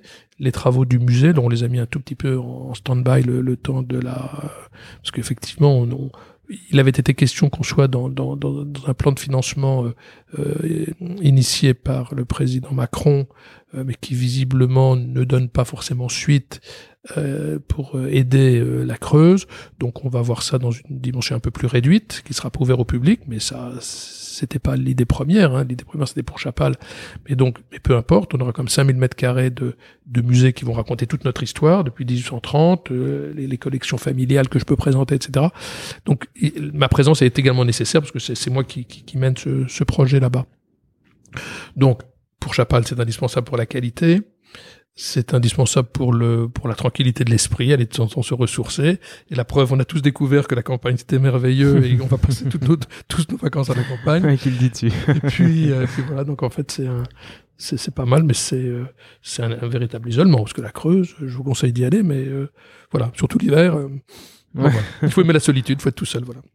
Et, et quand tu as reconstruit cette cette collection, enfin quand tu as plutôt construit cette collection, finalement, euh, pour euh, cr créer cette transition avec ce que Chapal est aujourd'hui, euh, tu t'es inspiré de, de ce que tu as trouvé finalement dans les archives. Et qu'est-ce qui t'a qu'est-ce qui t'a orienté qu'est-ce ben, je l'ai dit tout à l'heure, ça, ça, ça peut-être ça, ça, peut échappé, c'est-à-dire que 14, j'étais obligé d'aller chercher ce que Chapal avait fait. Mm -hmm.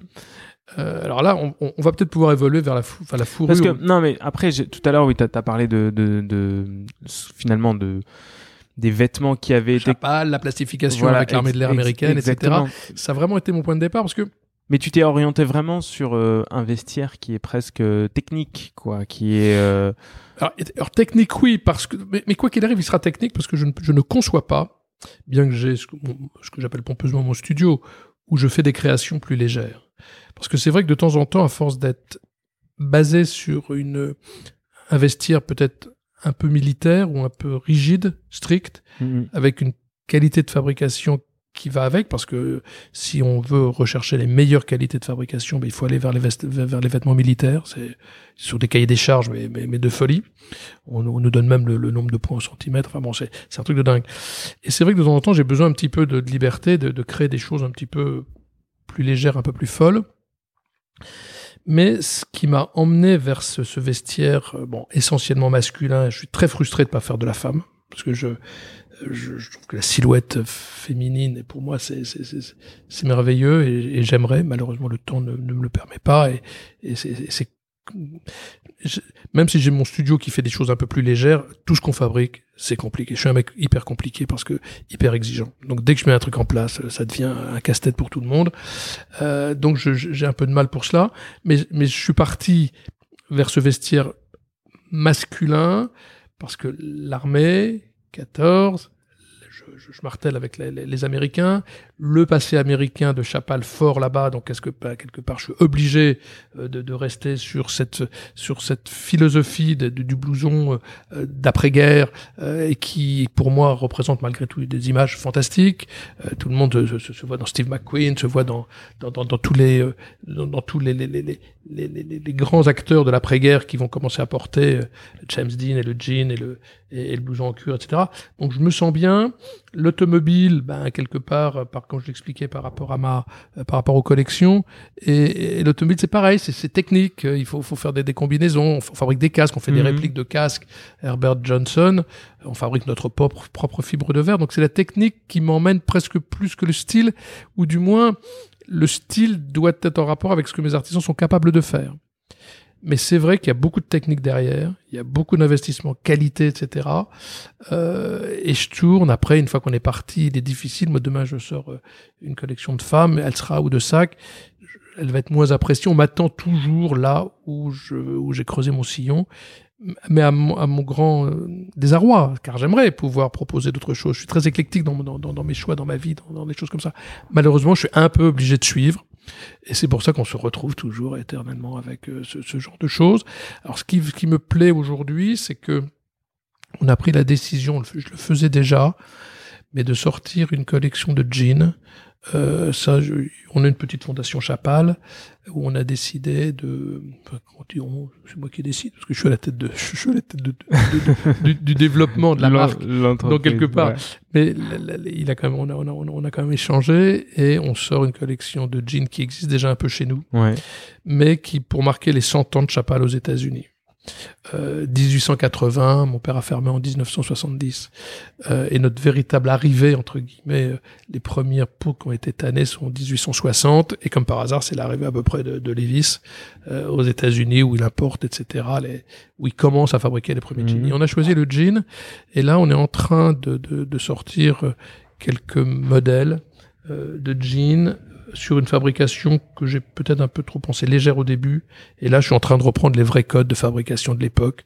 On est vraiment sur les sur, sur des jeans Kurabo euh, qui arrivent donc de, de, de du Japon. Japon. Euh, les matières ou du moins les, les, coutures sont les mêmes. On est en train de sortir une vraie belle collection pour donner à ceux qui voudront venir chez nous et qui déjà en achètent un peu de jeans, mais auront vraiment au sein de, de, de, de, la concurrence mondiale qui est, qui est effrénée, qui est folle, et où même les Américains font fabriquer en dehors parce que c'est pour des coûts euh, financiers, ben moi je veux repartir en apportant à, à, mes clients une histoire américaine, un produit américain, des modèles américains, en leur disant, OK, on n'a jamais fabriqué de jean, mais vous pouvez retrouver une âme, un esprit d'une maison qui a quand même vécu. Ma grand-mère, elle est quand même née aux États-Unis. Chapal était à Flushing Avenue à, à, Brooklyn pendant de nombreuses années. Et on a décidé de, de, de faire ce genre de choses. Donc, je m'autorise quand même d'aller sur explorer d'autres petits univers. Mais c'est toujours tout ça, c'est très lié. Mais peut-être que là, je pourrais toucher un peu plus la femme par le jean parce que je veux continuer, je, je, je dois pouvoir habiller un peu plus les femmes. Il y en a beaucoup qu'on habille, mais pas, pas suffisamment, quoi. Et, de, et ça, c'est tes axes de développement, quoi, de, ouais. d'étoffer le. Oui je... D'étoffer le vestiaire. Ouais. C est, c est, oui, c'est axe de développement, axe de, de, de, de, de liberté, de, de, de, de, ouais, de création. De, création. T'avais euh... fait une collaboration à une, à une époque, non T'avais pas fait une collaboration sur un jean euh, Je me souviens avoir vu tes jeans dans le showroom avec une marque américaine, non Non. Non, c'était pas ça. Non, on n'a pas fait. On les avait appelés déjà à une époque. Je m'étais, j'avais un styliste qui était venu me voir, un copain, un type sympa. On avait, on avait, on, on avait un petit peu effleuré cette, ah cette oui, idée qui s'appelait euh, Chapal Brooklyn. Donc elle s'appelle toujours Chapal mmh. Brooklyn, mais elle est, elle, est ref, elle est repensée complètement et surtout dans la fabrication. Alors elles sont fabriquées par nos par, par les artisans creusois, hein, c'est fabriqué à Croc, hein. euh, et ça c'est très important euh, que ce soit fabriqué en interne. C'est pas du tout un style qu'on qu qu crée ou quoi que ce soit. C'est ce qui est le plus important, euh, mais c'est pas c'est pas une collab. Les collabs on en a fait plusieurs fois. J'avais travaillé avec euh, Roger Saul de Mulberry. Euh, on avait travaillé avec Renault. On avait fait avec le Spider. On avait fait des, choses. Il avait été question d'un contrat avec Lanvin. On devait ressortir la veste, une veste d'aviateur qu'avait dessiné Jeanne Lanvin. On a, euh, on est c'est plus que pour parler. On est avec Nick Fouquet que que tu connais, qui fabrique ses chapeaux de feutre à Los Angeles, et on a, on a fait une collab. Bon, ça c'est un peu tombé. On a justement avec le Covid, on est on est un peu euh, arrêté, mais on fait de temps en temps. Et moi j'aime beaucoup le principe de la de la collaboration, ce que chacun apporte un savoir-faire. C'est je, je, trouve que c'est je suis très pour ce genre de et dès que je peux en faire, je j'en fais. J'aime beaucoup le, le, le, principe de la, de la collaboration. Et par rapport au chapeau, donc, on ressort également, et c'est dans le nouvel e-shop là, qui, qui, va sortir d'ici un mois, là, notre nouveau site, on, on, les verra, on a, euh, on refait les chapeaux de feutre. On refait les chapeaux de feutre, par contre, le feutre ne sera pas fabriqué par Chapal, puisqu'on tanne plus de peau de lapin, et on a une, une des dernières usines de feutre euh, qui se trouve en, en, Italie, sur, dans la région des lacs, mmh, mmh. euh, où ils fabriquent encore le feutre de lapin et on achète notre feutre et on forme nos, nos, enfin, nos cônes et on forme nos, oui, nos chapeaux, etc. Ça s'appelle d'ailleurs. Et les, les, formes sont, enfin, et après les formes sont. C'est chez nous, on fabrique nos, nos propres formes. Ouais. Donc après, bon, c'est pas, c'est un beau produit le chapeau. Euh, j'ai pas une tête à chapeau, ça, ça m'énerve aussi, parce que je, quand, quand, je mets un chapeau, j'ai l'impression de ressembler à Mitterrand, ça m'énerve. je l'aimais certainement bien cet homme, j'en sais rien, j'ai pas connu. Même si j'ai fait ma carrière avec lui, parce qu'il est, il, il arrivé président en 80, et puis moi j'ai commencé le chapeau en 82. Mais j'ai pas une tête à chapeau, et ça, ça me pose un problème, mais ça m'empêchera pas de faire des chapeaux. Peux peut-être essayer de travailler sur, euh, sur, sur, la forme, sur... euh, C'est beau, et puis d'avoir le, la, la, ça se travaille à la vapeur, c'est extraordinaire le feutre. Hein. C'est oui. de l'eau et du poil de lapin. Ouais, ouais, et, et l'enchevêtrement naturel, il n'y a pas d'autres adjuvants, Mm. quoi que ce soit. Et ça J'étais fait... allé voir euh, Pauline Brosset. Ouais. Je sais pas si tu connais. C'est une chapelière à Paris. Et euh, avant, elle était rue Volta. Elle a maintenant déménagé depuis quelques années, je crois. Et, et c'est vrai que c'est magnifique parce qu'elle elle prend euh, justement un, une calotte, je crois que ça s'appelle. La forme, Et ouais. Et ensuite, elle, euh, elle forme ça avec de la vapeur. c'est ça. Et c'est vrai que c'est. Et, donc elle commence probablement avec, avec son cône. Ex- ouais, ouais. Elle a, Ah ouais, ouais. elle a son cône en feutre et on lui donne la forme que l'on veut. Mais c'est- une matière extraordinaire. Et comme nous, on en a quand même fabriqué pendant euh, 1924-1970. Hein, mon père a Mhm. vendu l'affaire en 70 à la famille Donner. Euh, bah, je me dis, je ressors mes chapeaux. Donc je ressors mes chapeaux avec euh, qui qui étaient faits dans le euh, Connecticut, euh, la, la, la, la chapelle Norwalk euh, Hat Manufacturing, ça s'appelait à l'époque. Et puis dans les années 20, ils en ont vendu mais des, des, des milliards. Je, je- je te le disais tout à l'heure, on a même, euh, ils utilisaient même les peaux pour les vêtements qu'ils dépoilaient parce qu'il y avait une demande euh, folle. Et il reste encore euh, beaucoup de chapal, je dirais, de Bardinon dans le dans le dans, dans la société? Non, je suis le seul. Je suis tout seul. Je suis le seul actionnaire, seul président, seul. La, l'évolution de, de, de- des succès, enfin, les, les différentes successions qui se sont passées Donc en fait, les autres membres de la famille ont ne sont pas rentrés ne chez Chapin. rentrés. ouais. Non. Je suis le seul, ce qui facilite un peu les choses, Ouais. parce que quand, quand, quand le- l'actionnariat est trop dilué, ben, on a des difficultés de, de, de, de, de gestion. Euh, là, j'ai- à la fois j'ai- cette souplesse, alors, je dis pas que c'est une start-up, mais presque, parce que je suis tout seul, je fais Ouais. ce que je veux sur une sur une, une affaire qui aurait dû avoir des on a des j'ai des centaines de cousins éparpillés partout mais aucun ne s'est retrouvé chez Chapal aucun n'a eu la la volonté d'y rentrer Euh, je suis là donc c'est c'est un, beau c'est un beau hasard parce que c'est vrai qu'aujourd'hui euh, c'est une c'est une belle affaire Maintenant, ferait-elle vivre des, des centaines d'actionnaires? Non, c'est impossible. hein, on est Et pas- tu penses que si tu avais pas si tu n'avais pas repris euh, l'entreprise, elle, elle aurait disparu? Oh, je- je- cl- clairement. Ah, mais clairement, c'était c'était mort. Ouais. Moi, je l'ai je l'ai ramassé. C'est- C'est c'est le fruit qui tombe. Ouais. Tac. Je le prends et puis je le. voilà, c'est c'est le ballon de rugby qu'on qu'on qu'on prend puis on va les transformer l'essai. Je sais pas comment je peux. Elle, elle a pas touché terre quoi. Ouais. Je, je, je Juste, ah ouais, je l'ai prise au moment où elle était encore. elle a effleuré le. Ouais, elle était en vol encore, elle était là et je la prends et puis euh, alors parfois je je, je, je boue, je boue de, de vouloir faire plus, mais c'est difficile la commercialisation. Et puis parfois peut-être est-ce un frein que d'avoir une pépite comme ça entre les mains. C'est-à-dire qu'on peut pas se permettre de faire n'importe quoi. C'est- Mhm. Elle est là, alors. euh, Puis tu as une certaine exigence, comme tu disais tout à l'heure, en termes de qualité de produit, Ouais, ça, je en termes de d'artisanat. C'est quelque chose qui aussi peut te freiner puisque Oui, tu ça pénalise la, ça pénalise la rentabilité financière, ça pénalise. Mais on voit, euh, et ça c'est très encourageant. Et comme c'est une, une entreprise qui est quand même pas, on n'est pas des centaines de personnes, je veux dire, elle a, elle a peu de risques financiers. Euh, C'est-à-dire que même si on faisait une, une collection qui convienne pas, ou une saison qui soit pas bonne, ou, ou quand on rencontre les difficultés comme on les rencontre aujourd'hui, je, je suis mieux armé peut-être parce que par la petitesse pour m'en pour, pour, pour m'en sortir. Euh, donc ça me permet de, de, de maintenir cette entreprise, mais il est vrai que parfois, euh, comme on a les mêmes clients que, que, que, que, mes voisins, euh, que, que, Dior qui vient d'ouvrir ses 6000 mètres carrés rue Cambon, euh, Chanel, Hermès, tous, je veux dire, on a les mêmes clients. Euh, L'autre jour, j'avais un client qui, qui, qui, qui, qui, donne tous ses, ses, ses, ses- comment dire, ses sacs, euh, qui achète tous ses sacs chez Hermès. Il m'a dit, je, je vous fais votre, euh, faites-moi une réparation parce que je, vous êtes légal, vous travaillez aussi bien, voire mieux, et surtout vous acceptez de me faire des, des- des- les exigences que, que, que les clients ont et que Hermès ne peut plus se permettre de leur apporter. Là, j'étais hier avec une journaliste qui me dit, euh, euh, est-ce qu'on pourrait pas faire une tenue de, de moto que Hermès ne veut pas me faire parce que on, à la limite, on, tout, tout en étant encore plus petit que ce que Hermès était il y a, il y a, il y a 50 ans, 60, 70 ans, c'est qu'on est maintenant au service de nos clients et ça, j'adore.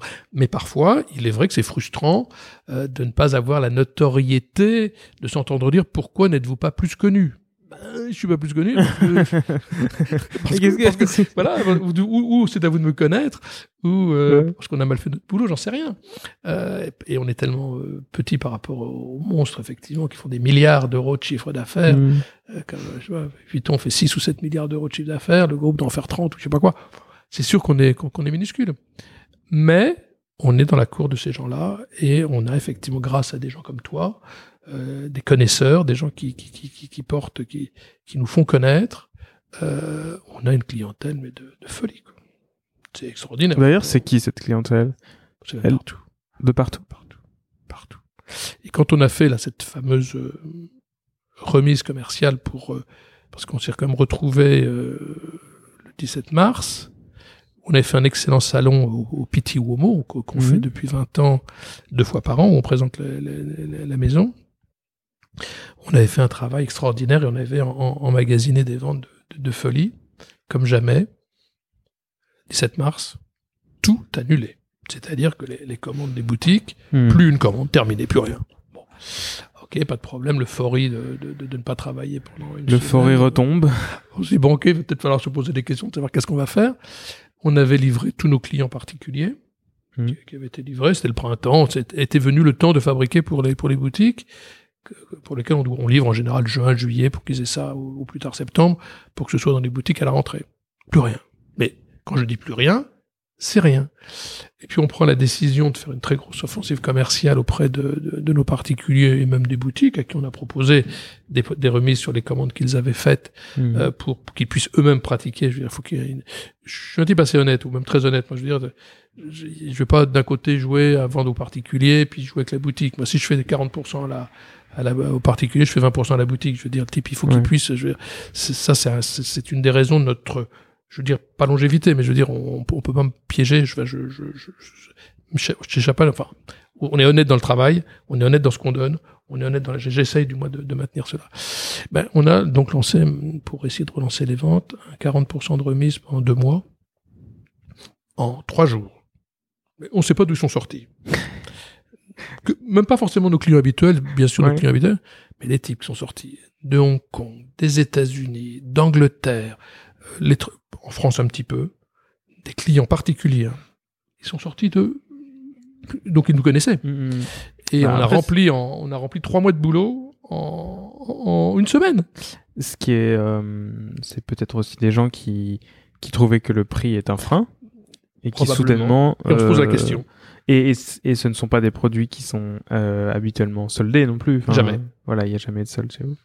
Donc après, pour remettre un peu dans le contexte de ceux qui ne connaissent pas la marque, euh, un blouson chapal, euh, c'est aux alentours de combien Alors normalement c'est 4000. Voilà. Aux alentours de 4000, un bombardier ça peut être 5500. Euh, ce sont des prix qui sont chers, moins cher que la concurrence. Hein, si vous Mhm. allez chez Berluti, si vous allez chez Philippe Plein, alors Philippe Plein, j'en parle même pas. Mais je veux dire, s'il te plaît, ne te compare pas à Philippe si Plein. vous allez, si vous allez, je, parle, je parle de prix, hein. Oui, non, Parce c'est que- parce que tu dis ça. Je sais que tu dis ça parce que Philippe Plein est, est en bas de. Et d'ailleurs, j'ai vu qu'il était parti de la Rivoli. Ah bon? Oui, c'était au fil maintenant. Ah d'accord. Euh, Il y a- Philippe, Là, tout à l'heure, je, je, je- il y a- il y a plus plein. Philippe Plein Sport peut-être reste? Écoute, c'est Théophile, qui est une petite boutique qui était dans le coin, qui, qui- qui- il est plus là, plein. Ah bon Et, mais bon, les blousons, ils sont à 10 000, je sais pas Non combien. mais bon, ça, ça Bon. Le euh, t-shirt doit valoir 700 euros euh, pour rien quoi. Là, ils sont. euh, Donc c'est pour dire qu'on est, on est moins cher. Et si tu prends un Berluti, c'est sûr qu'on est on- et sans, sans aucune, euh, comment dirais-je. Prenons plutôt euh, une mais- qualité égale de Hermès. euh, Hermès, bon, Hermès, là, là où on est, là où Vuitton, on est euh, à 4, ils vont être à 8, quoi. Ouais. Euh, euh, donc on est 4. 4, c'est encore cher. Euh, j'ai toujours eu pour politique de monter, monter, essayer de dégager des marges. Euh, mais il est vrai qu'on est passé à 2009 euh, tout d'un coup. Effectivement, là, ça, ça, ça, ça relançait, ça aidait. Euh, On, on, on, alors, on pourrait vivre à, à 2009-3000 si vraiment il y a une très, très, très grosse production. C'est-à-dire qu'il ne faut pas qu'il y ait le moindre euh, arrêt de production. hmm. Euh, là, il faut, on a fortement levé sur le sur-mesure. À ce prix-là, on est le gars, bon, si on fait une Non, manche, une longueur de, on peut pas sortir un sur-mesure. Un sur-mesure, c'est un patronage, une toile, enfin bon. Alors que dans les 4000, si quelqu'un nous demandait un sur-mesure, on lui faisait à ce prix-là. Hmm. Euh, si c'est pas nécessaire, on va pas aller faire un sur-mesure si c'est si c'est pas nécessaire. Je veux dire, il est pas- Mm. c'est pas pour le plaisir. Le sur-mesure, il est malgré tout, il existe du fait qu'on fabrique pour la personne Oui. son blouson.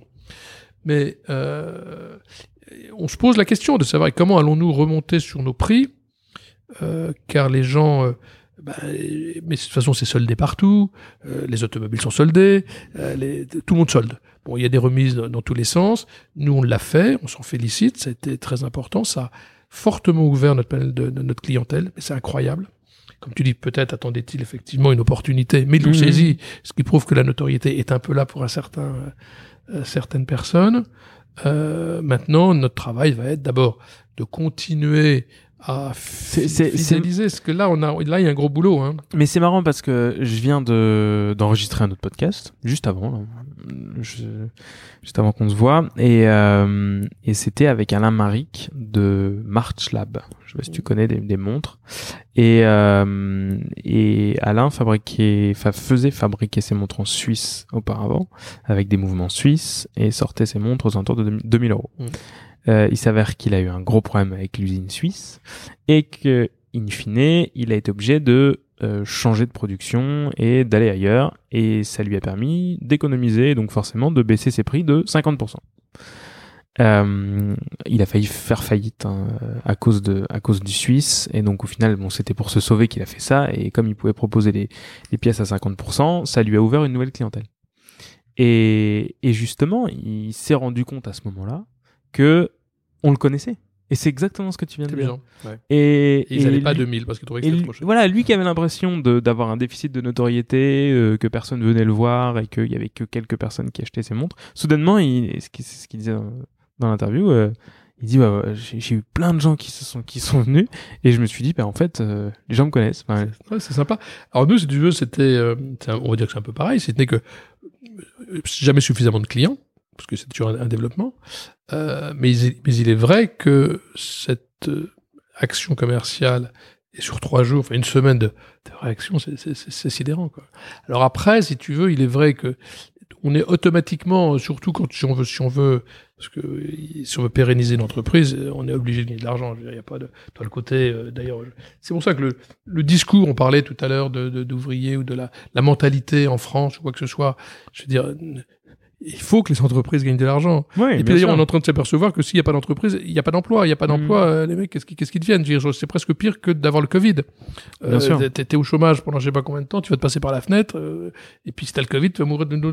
Donc je veux dire, c'est une chose qui est indispensable. Les entreprises sont là pour apporter globalement le travail Et le travail, c'est ça qui apporte l'équilibre à la structure, à, la société France. C'est- l'entreprise. à l'être humain en soi, enfin le, le- Sans boulot, est-ce qu'on est, est-ce qu'on, est-ce qu'on peut être épanoui? Je crois pas. Moi, je- Moi je moi j'y crois pas. Moi non plus. je- Moi non plus, ça, je, je pense que oisif. Euh, ouais, l'oisiveté, c'est c'est- bien pendant un certain temps, mais il y a un moment où ça rend voilà. un peu Une fou. semaine, quand on a, quand, quand on a eu le confinement, dit, ouais, super, on bosse Ça rend un peu fou. ouais.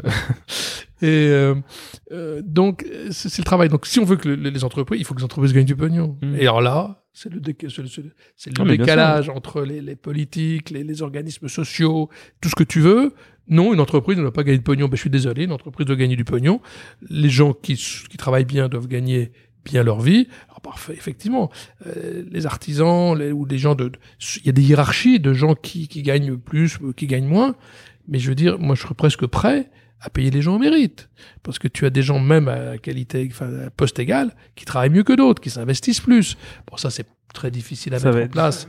Mais j'ai envie de dire, il faut valoriser le travail, il faut que les entreprises gagnent du pognon, il faut leur laisser de quoi vivre, parce qu'un chef d'entreprise, il n'est pas là pour piquer le pognon. T'as quoi? T'as t'as- t'as 3% de mecs qui sont des escrocs, 1%, Oui, c'est ça. 0,5% de mecs qui se barrent avec la caisse. Mais un chef d'entreprise, qu'est-ce qu'il fait? Il réinvestit. C'est son outil de travail. De, de- Mmh, les mecs, bien ils meurent, ils meurent sur, dans leurs usines. Quoi. Ils sont, c'est des gars qui veulent développer, donc faisons confiance aux, entrepreneurs. Mm. Et puis Mais surtout, faut pas oublier que euh, le tissu industriel français est fait de petites entreprises, Parfois, dit-on trop petite par rapport à l'Allemagne. de on très des- petites ouais. entreprises. Donc c'est vrai que c'est.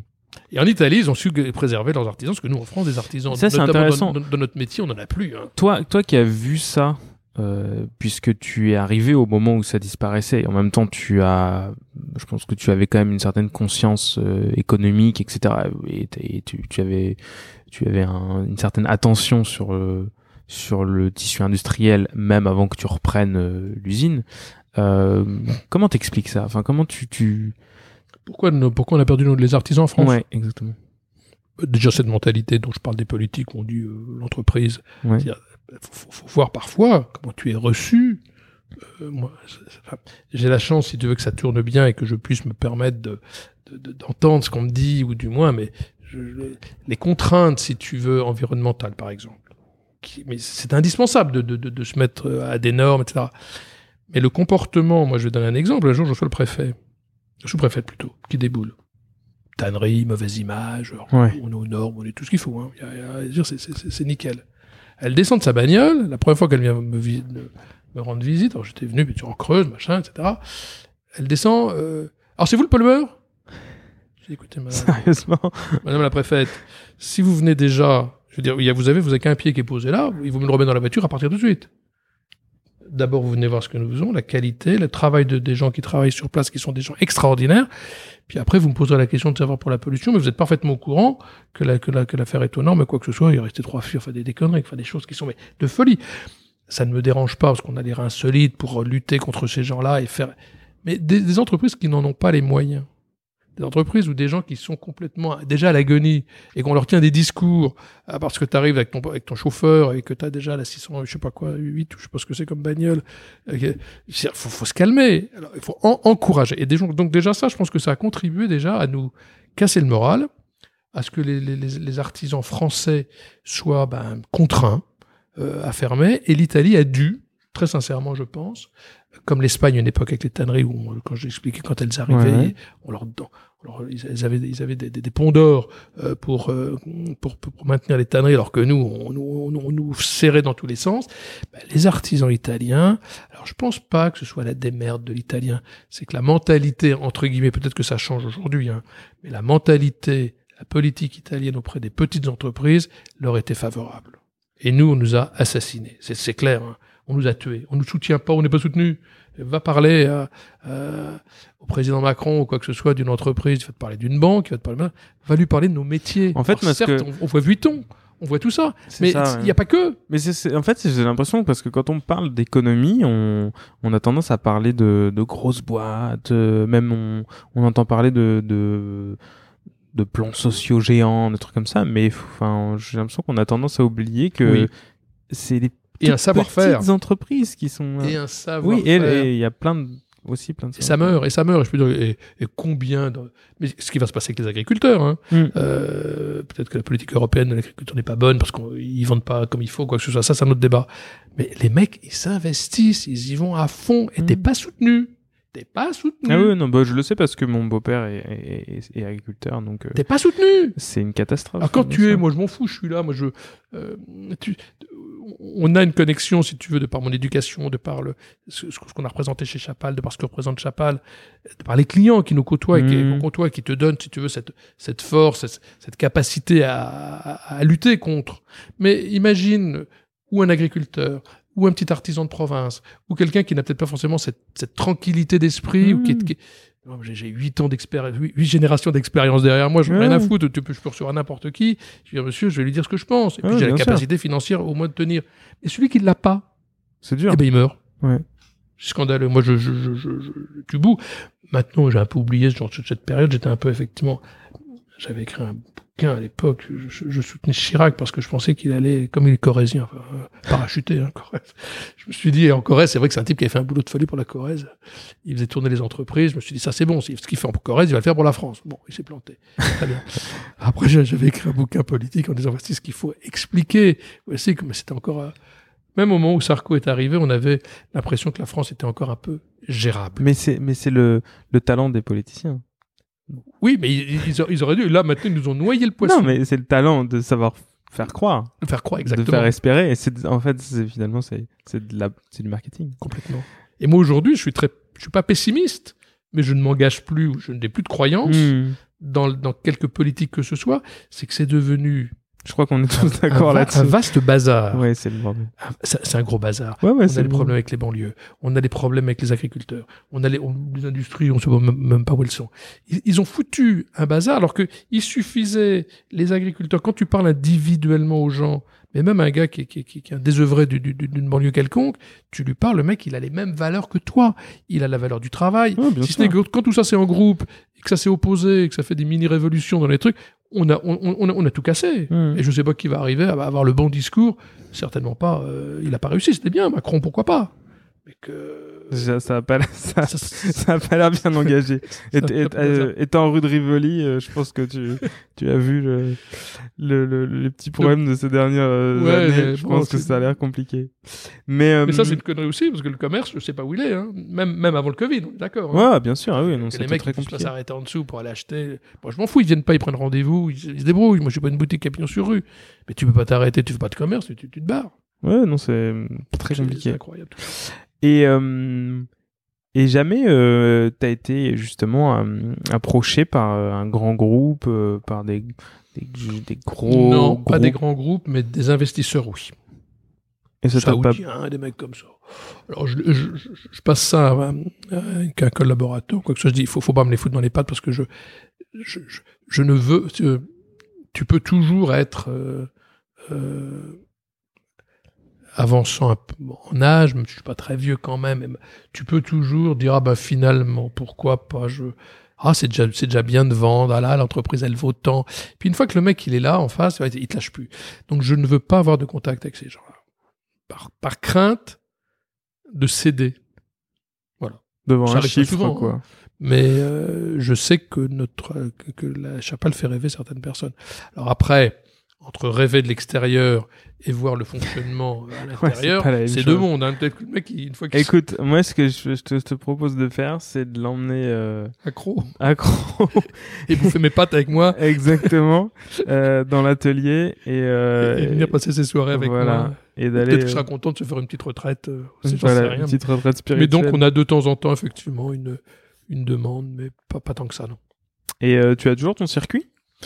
Ça, c'est familial, donc je n'ai, il, il ne, il est, il est- enfin, j'ai chapal, j'ai Ouais. pas de circuit. Voilà, j'ai plus de circuit. Ouais. Ça, il c'est- est, il est passé dans, il a été. euh, Bah, ça, c'est, c'est, pas, c'est, parti chez mon frère, donc c'est Ah pas- oui, c'est- voilà. d'accord. Moi, j'ai pas le Et euh, tu disais que tu étais collectionneur d'auto, petit collectionneur d'auto. petit collectionneur d'auto. Quel, quel est ta, quels sont tes préférés, si tu peux en avoir? Oh, je suis très, alors, moi, Pour les, pour les, alors moi je suis pas, je suis, j'adore euh, l'auto en général. Voilà, j'adore conduire. moi, je- C'est pas, c'est pas un secret, euh, mais je suis pas un expert, donc euh, je pense que ça parlera plus aux experts. alors, donc, premièrement, j'étais bercé donc euh, dans, dans l'univers Ferrari. Ouais. Mon père était un, un très gros collectionneur de Ferrari. Euh, mais je veux dire, ça atteint des- de tels niveaux que tu, euh, si tu veux collectionner des Ferrari, bah, t'oublies. Faut, faut que ce- faut passer à autre chose. Bon, il y a quelques, certaines Ferrari qu'on peut, qu'on peut acheter, mais enfin, de façon générale. Moi, en fait, ce que j'aime dans l'automobile, je suis en train de le découvrir. J'aime le style. J'aime presque plus la. Oui, c'est ça. J'aime, j'aime le design. Euh, et après, tu achètes les automobiles que tu trouves. C'est pas aussi parce que je suis. Je suis, je suis, un, je suis un amateur, je suis, mais je suis pas un collectionneur en tant que tel à, à courir la planète. Je veux dire, Ouais. moi, moi, moi, ma collection, mon, ma vie, c'est Chapal. Ça, faut le savoir. C'est, Mm. c'est du matin au soir. Euh, en sortie de ça, c'est c'est des passions, mais pour lesquelles je ne fais pas de folie, ou du moins que je, où je ne passe pas le temps qui serait nécessaire pour. Donc moi, je, je ça, ça part. je- les Anglaises sont pas chères, donc je roulais, euh, j'ai beaucoup roulé, sauf là depuis 15, je- enfin deux, deux, trois mois où je, où elle est tombée en panne, où elle ne peut plus rentrer. Je roulais donc avec des minis, euh, des, des, petites, euh, qui commencent dans les années 67. J'ai une Vosley euh, deuxième génération, donc qui est une mini de 1967, et c'est très mignon. C'est une petite euh, mini qui ressemble en fait à une Rolls. C'est-à-dire qu'elle a un capot assez long, elle a des ailes arrière, c'est très, c'est très joli. Il y a plein de photos avec les Beatles de cette petite voiture. J'en ai, j'en ai eu plusieurs et j'ai fini par rouler jusqu'en 80, avec une 1998. Elles elles ont été arrêtées en 99. Euh, mais on peut quasiment plus rentrer dans Paris. Euh, déjà, si tu passes un, un trottoir de bus, euh, tu as l'échappement qui reste, la voiture reste bloquée dessus, parce qu'on a avec des toutes petites roues. Euh, après, j'ai une voiture très étonnante, une, une Alar, parce que les Anglais ont beaucoup produit de voitures. hein, donc c'est souvent, on se retrouve chez, chez les Anglais ou chez les Français. Une, une Alar, c'est une voiture, c'est une sorte de comme un dragster, c'est une voiture avec un très gros moteur Ford qui mesure, euh, qui a un capot qui doit faire 4 mètres de long, euh, qui est une voiture assez performante. J'ai couru avec un peu au, au 24 heures du Mont historique. Mhm. Euh, là, je viens d'acheter il y a, il y a, il y a trois semaines une 404. Parce que un type a téléphoné justement avec une fameuse, cette fameuse, euh, ce fameux garage que j'ai créé dans la Creuse. Génial. On les a appelés, ils me dit, monsieur, est-ce que, est-ce que vous achèteriez ma 404 Bon, je dis au gars, écoute, on va aller la voir, elle est à 10 km. Et puis, je suis tombé sur le type dont la femme avait travaillé chez Chapal. Ah, monsieur Bardinon, vous êtes venu, etc. ça. Bon, c'était la voiture de, de, de mon beau-père. Elle était jamais première main, toute beauté. Je pouvais pas ne pas l'acheter. Je, je n'ai pas parti pour acheter une 404. Ma grand-mère avait une 404. Je suis très content. J'étais monté dedans, mais donc du coup, je me suis retrouvé avec une 404. euh, j'ai des Jaguars. J'aime bien les Jaguars. 12 cylindres, 6 cylindres. Euh, ça, je suis très. euh, Puis mon père en avait beaucoup, donc ça, j'aime bien les Jaguars. Euh... J'ai quelques motos, des japonaises. Ça, j'aime bien les années 70. 750 fours, enfin tout ce qui a marqué. Je crois qu'on achète un petit peu ce qui a, ce qui a, ce qui a bercé son enfance. hein. Mhm. Et puis ça reste là, puis tu, tu les utilises pas, mais, mais tu sais que tu les as. Euh, ça, c'est un truc, ça, c'est quelque chose que j'aime bien. Et puis, euh, dans notre garage, on travaille des Alfa Romeo, on travaille sur des voitures un petit peu comme ça, Alpine, Renault, enfin, c'est, c'est assez éclectique. Hein. Euh, et surtout, c'est une collection de voitures, je dirais, populaires Mhm. que j'ai, parce que sinon il faut partir dans des dépenses très, très ça. importantes. Et euh, ça, ce sera dans un deuxième temps, ou peut-être pour- pourrais-je exposer un jour les quelques voitures que mon père avait en collection pour lesquelles Mm. on n'a pas tout à fait solutionné les, euh, la- la- la- le, le futur. Et là, on, là, on parle par contre sur, on, on va, et, et je vais faire un parallèle avec la mode, le luxe, et on appelle ça des œuvres d'art. Mais on appelle ça des œuvres d'art pourquoi? Parce qu'elles sont chères. Alors que les types à l'époque, ils arrivent avec leur bagnole qui aujourd'hui peuvent avoir plusieurs millions, mais ils roulaient comme toi tu roules avec ta, avec ta, avec ta Fiat ou ton, Ouais, je sais pas quoi, et, c- ça valait rien, c'était de la, de- de- de- de- des bouts de carrosserie, ou du moins si ça valait, l'argent n'était pas mis en exergue comme aujourd'hui. On met toujours une valeur. Combien ça vaut? Qu'est-ce que, qu'est-ce qu'on, enfin, je veux dire, qu'est-ce qu'on s'en fout? C'est pas, mais l'argent est devenu très roi quand même. Et ça, ça peut fausser un peu certaines, certaines passions quoi. Tout à l'heure, tu nous as parlé d'une histoire de trappeur, je l'ai noté, et tu ne l'as pas fini. Bah, le trappeur, c'était quand mon grand-père est parti en 1882. Chapal était donc euh, faisait ses pots de lapin en France. Oui. Et vient un jour, bah, les, les pots, euh, et, à part le, le lapin, euh, les pots étaient souvent, souvent venaient du, du nord américain, du nord des États-Unis. Euh, Canada, et puis, le, le- nord, etc. C'est là où tu trouvais la baie d'Hudson et, et autre chose. Et euh, il y avait un Nicolas Manjo qui était un, ça c'est dans notre livre sur le centenaire, c'est d'ailleurs lui qui, qui emmène mon, mon arrière arrière grand-père Émile Chapal aux, aux États-Unis et qui va l'emmener. Euh, je me suis plongé dedans, si tu veux, pour savoir comment étaient habillés les gens. C'est dans la collection du jean. Euh, Est-ce qu'à l'époque ils étaient en jean? Bah, Les trappeurs, ils avaient leur tenue, enfin un peu rustique, et, etc.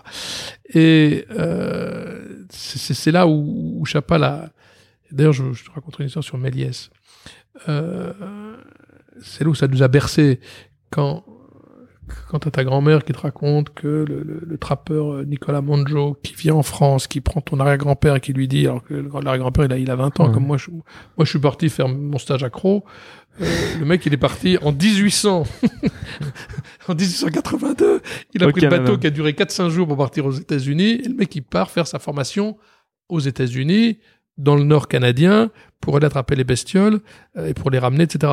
Du coup, il va passer quelques temps aux États-Unis à, Mhm. courir après les à courir après les bêtes et euh, il se retrouve à, à New York et il rencontre un compatriote creusois euh, qui lui avait déjà ouvert en, 1960 en 1860 une première un premier atelier de, de, de teinture de, de peau et il va lui racheter parce que l'atelier était en difficulté financière et c'est comme ça que Chapal va s'installer et on va avoir mais des, des- des centaines de mecs qui vont bosser à Brooklyn. On a eu, on a eu trois, trois unités. Ouais. Il y a eu l'unité de, de tannage de, de, de peau, il y a eu l'unité de fabrication des feutres et l'unité de fabrication du vêtement de, des chapeaux. Et euh, quand on te raconte ça, quand t'es gamin, on te parle de... alors, tu lis Davy Crockett, mais tu, tu vois que ton grand-père, il était avec Nicolas Monjo, Mhm. euh, courir après la loutre de mer euh, dans la baie d'Hudson. Et je, je, je peux rajouter à ça une histoire où Georges Méliès, qui était l'inventeur du cinéma, ou du moins des, des trucages cinématographiques, qui avait ses ateliers à, à Montreuil, était un ami de ce fameux Émile Chapal, l'arrière-grand-père. Et quand il a connu ça, euh, il a fait faillite, il a, il a eu des difficultés financières euh, qui ont été relatées dans, euh, très bien euh, dans, au cinéma euh, et où, où il a, euh, où on le voit, il finit dans le, il finit vendeur de camelots, je crois, à, à la gare Saint-Lazare. Euh, mais tous les entrepreneurs de, de, de Montreuil l'ont aidé. Et il est venu tourner un paquet de films dans l'usine Chapal. Et t'as ta grand-mère qui te raconte que Méliès tourne, Rastus a perdu son éléphant, machin, et les films, et que tu revois après les films, Voyage autour d'une étoile, etc., autour de la Lune, je crois. Euh, et ben, tout ça, je veux dire, ça, ça, ça fait fantasmer, et c'est peut-être pour ça qu'à terme, tu te dis, ben, je me retrouve chez Chapal, euh, je sais pas ce que je vais raconter, ou ce que je vais concevoir, t'as me faire du Ouais. dessin, t'as m'écrire. Voilà, c'est un univers. Il y a tout un imaginaire. Ouais, c'est, tu sais même plus où t'en- si c'est du vrai, si c'est du faux. et à chaque fois, je veux dire une chose, j'essaye et je dis la vérité. Et la, meilleure preuve, c'est qu'un jour, j'ai raconté ça tout au début. Je les recevais ici. Des japonais. Premier client japonais, je leur raconte le truc. J'ai peut-être été un peu fort le mec, il disait, putain, qu'est-ce qu'il nous raconte? On revient dans trois mois, monsieur. On confirme la commande. Ah. Puis on voulait vous dire, ce que vous nous avez raconté, c'est vrai, on a été le vérifier. Oh, putain. Non, mais tu sais, tu peux raconter des trucs, on peut pas te croire. Mais c'est, fantastique. Voilà, voilà. 200 ans d'histoire, que ce que je te dise. Qu'à- tu, tu, tu te ramasses, tu ramasses des trucs, tu racontes des histoires, tu, voilà, c'est tout. C'est génial. Euh, J'ai une dernière question pour toi. Euh, qui aimerais-tu entendre à ce micro à ta place de francophone et de vivant Et Là, je, je décris, euh, Jean-François est accroché à son bureau. Il regarde euh, au loin à, la- à travers la fenêtre. L'homme que j'aimerais. il- Ou la, femme, enfin n'importe qui. oui. Ouais. Euh, le problème, c'est que tu me le dis vivant, c'est ça qui emmerde. Ah bah oui. Je, je, je, Parce sais- que- je ne sais pas encore ressusciter les morts. Non, mais ça, j'ai eu, j'ai eu quelques, des gens que j'admire. Moi, mais parmi les morts, il y a, il y a, il y a un an, c'était Aznavour, que j'adorais. Pour moi, c'était un homme, une réussite de, de folie, le côté qui est besogneux. Moi, je suis un besogneux, Mhm. donc je me retrouvais.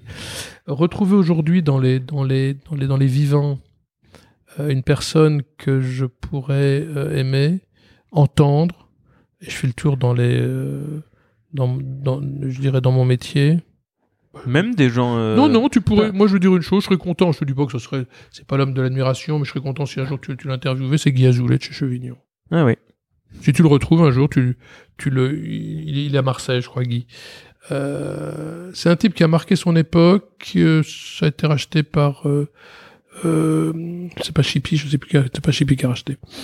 Euh, les gars, de- les, les propriétaires de Célio, maintenant ils ont arrêté. Oui, tu vois, je veux dire, c'est un type qui a, qui a su et qui probablement a contribué à réveiller chez moi une certaine, euh, par ses histoires qui lui étaient inventées, euh, qui a su réveiller chez moi une peut-être l'envie d'aller dire aux, aux gens, eh oh, il y en a un qui dit les choses chez Chapal, c'est vrai. Voilà, c'est tout. Alors voilà, je te dis Azoulay. Top. Guy Azoulay.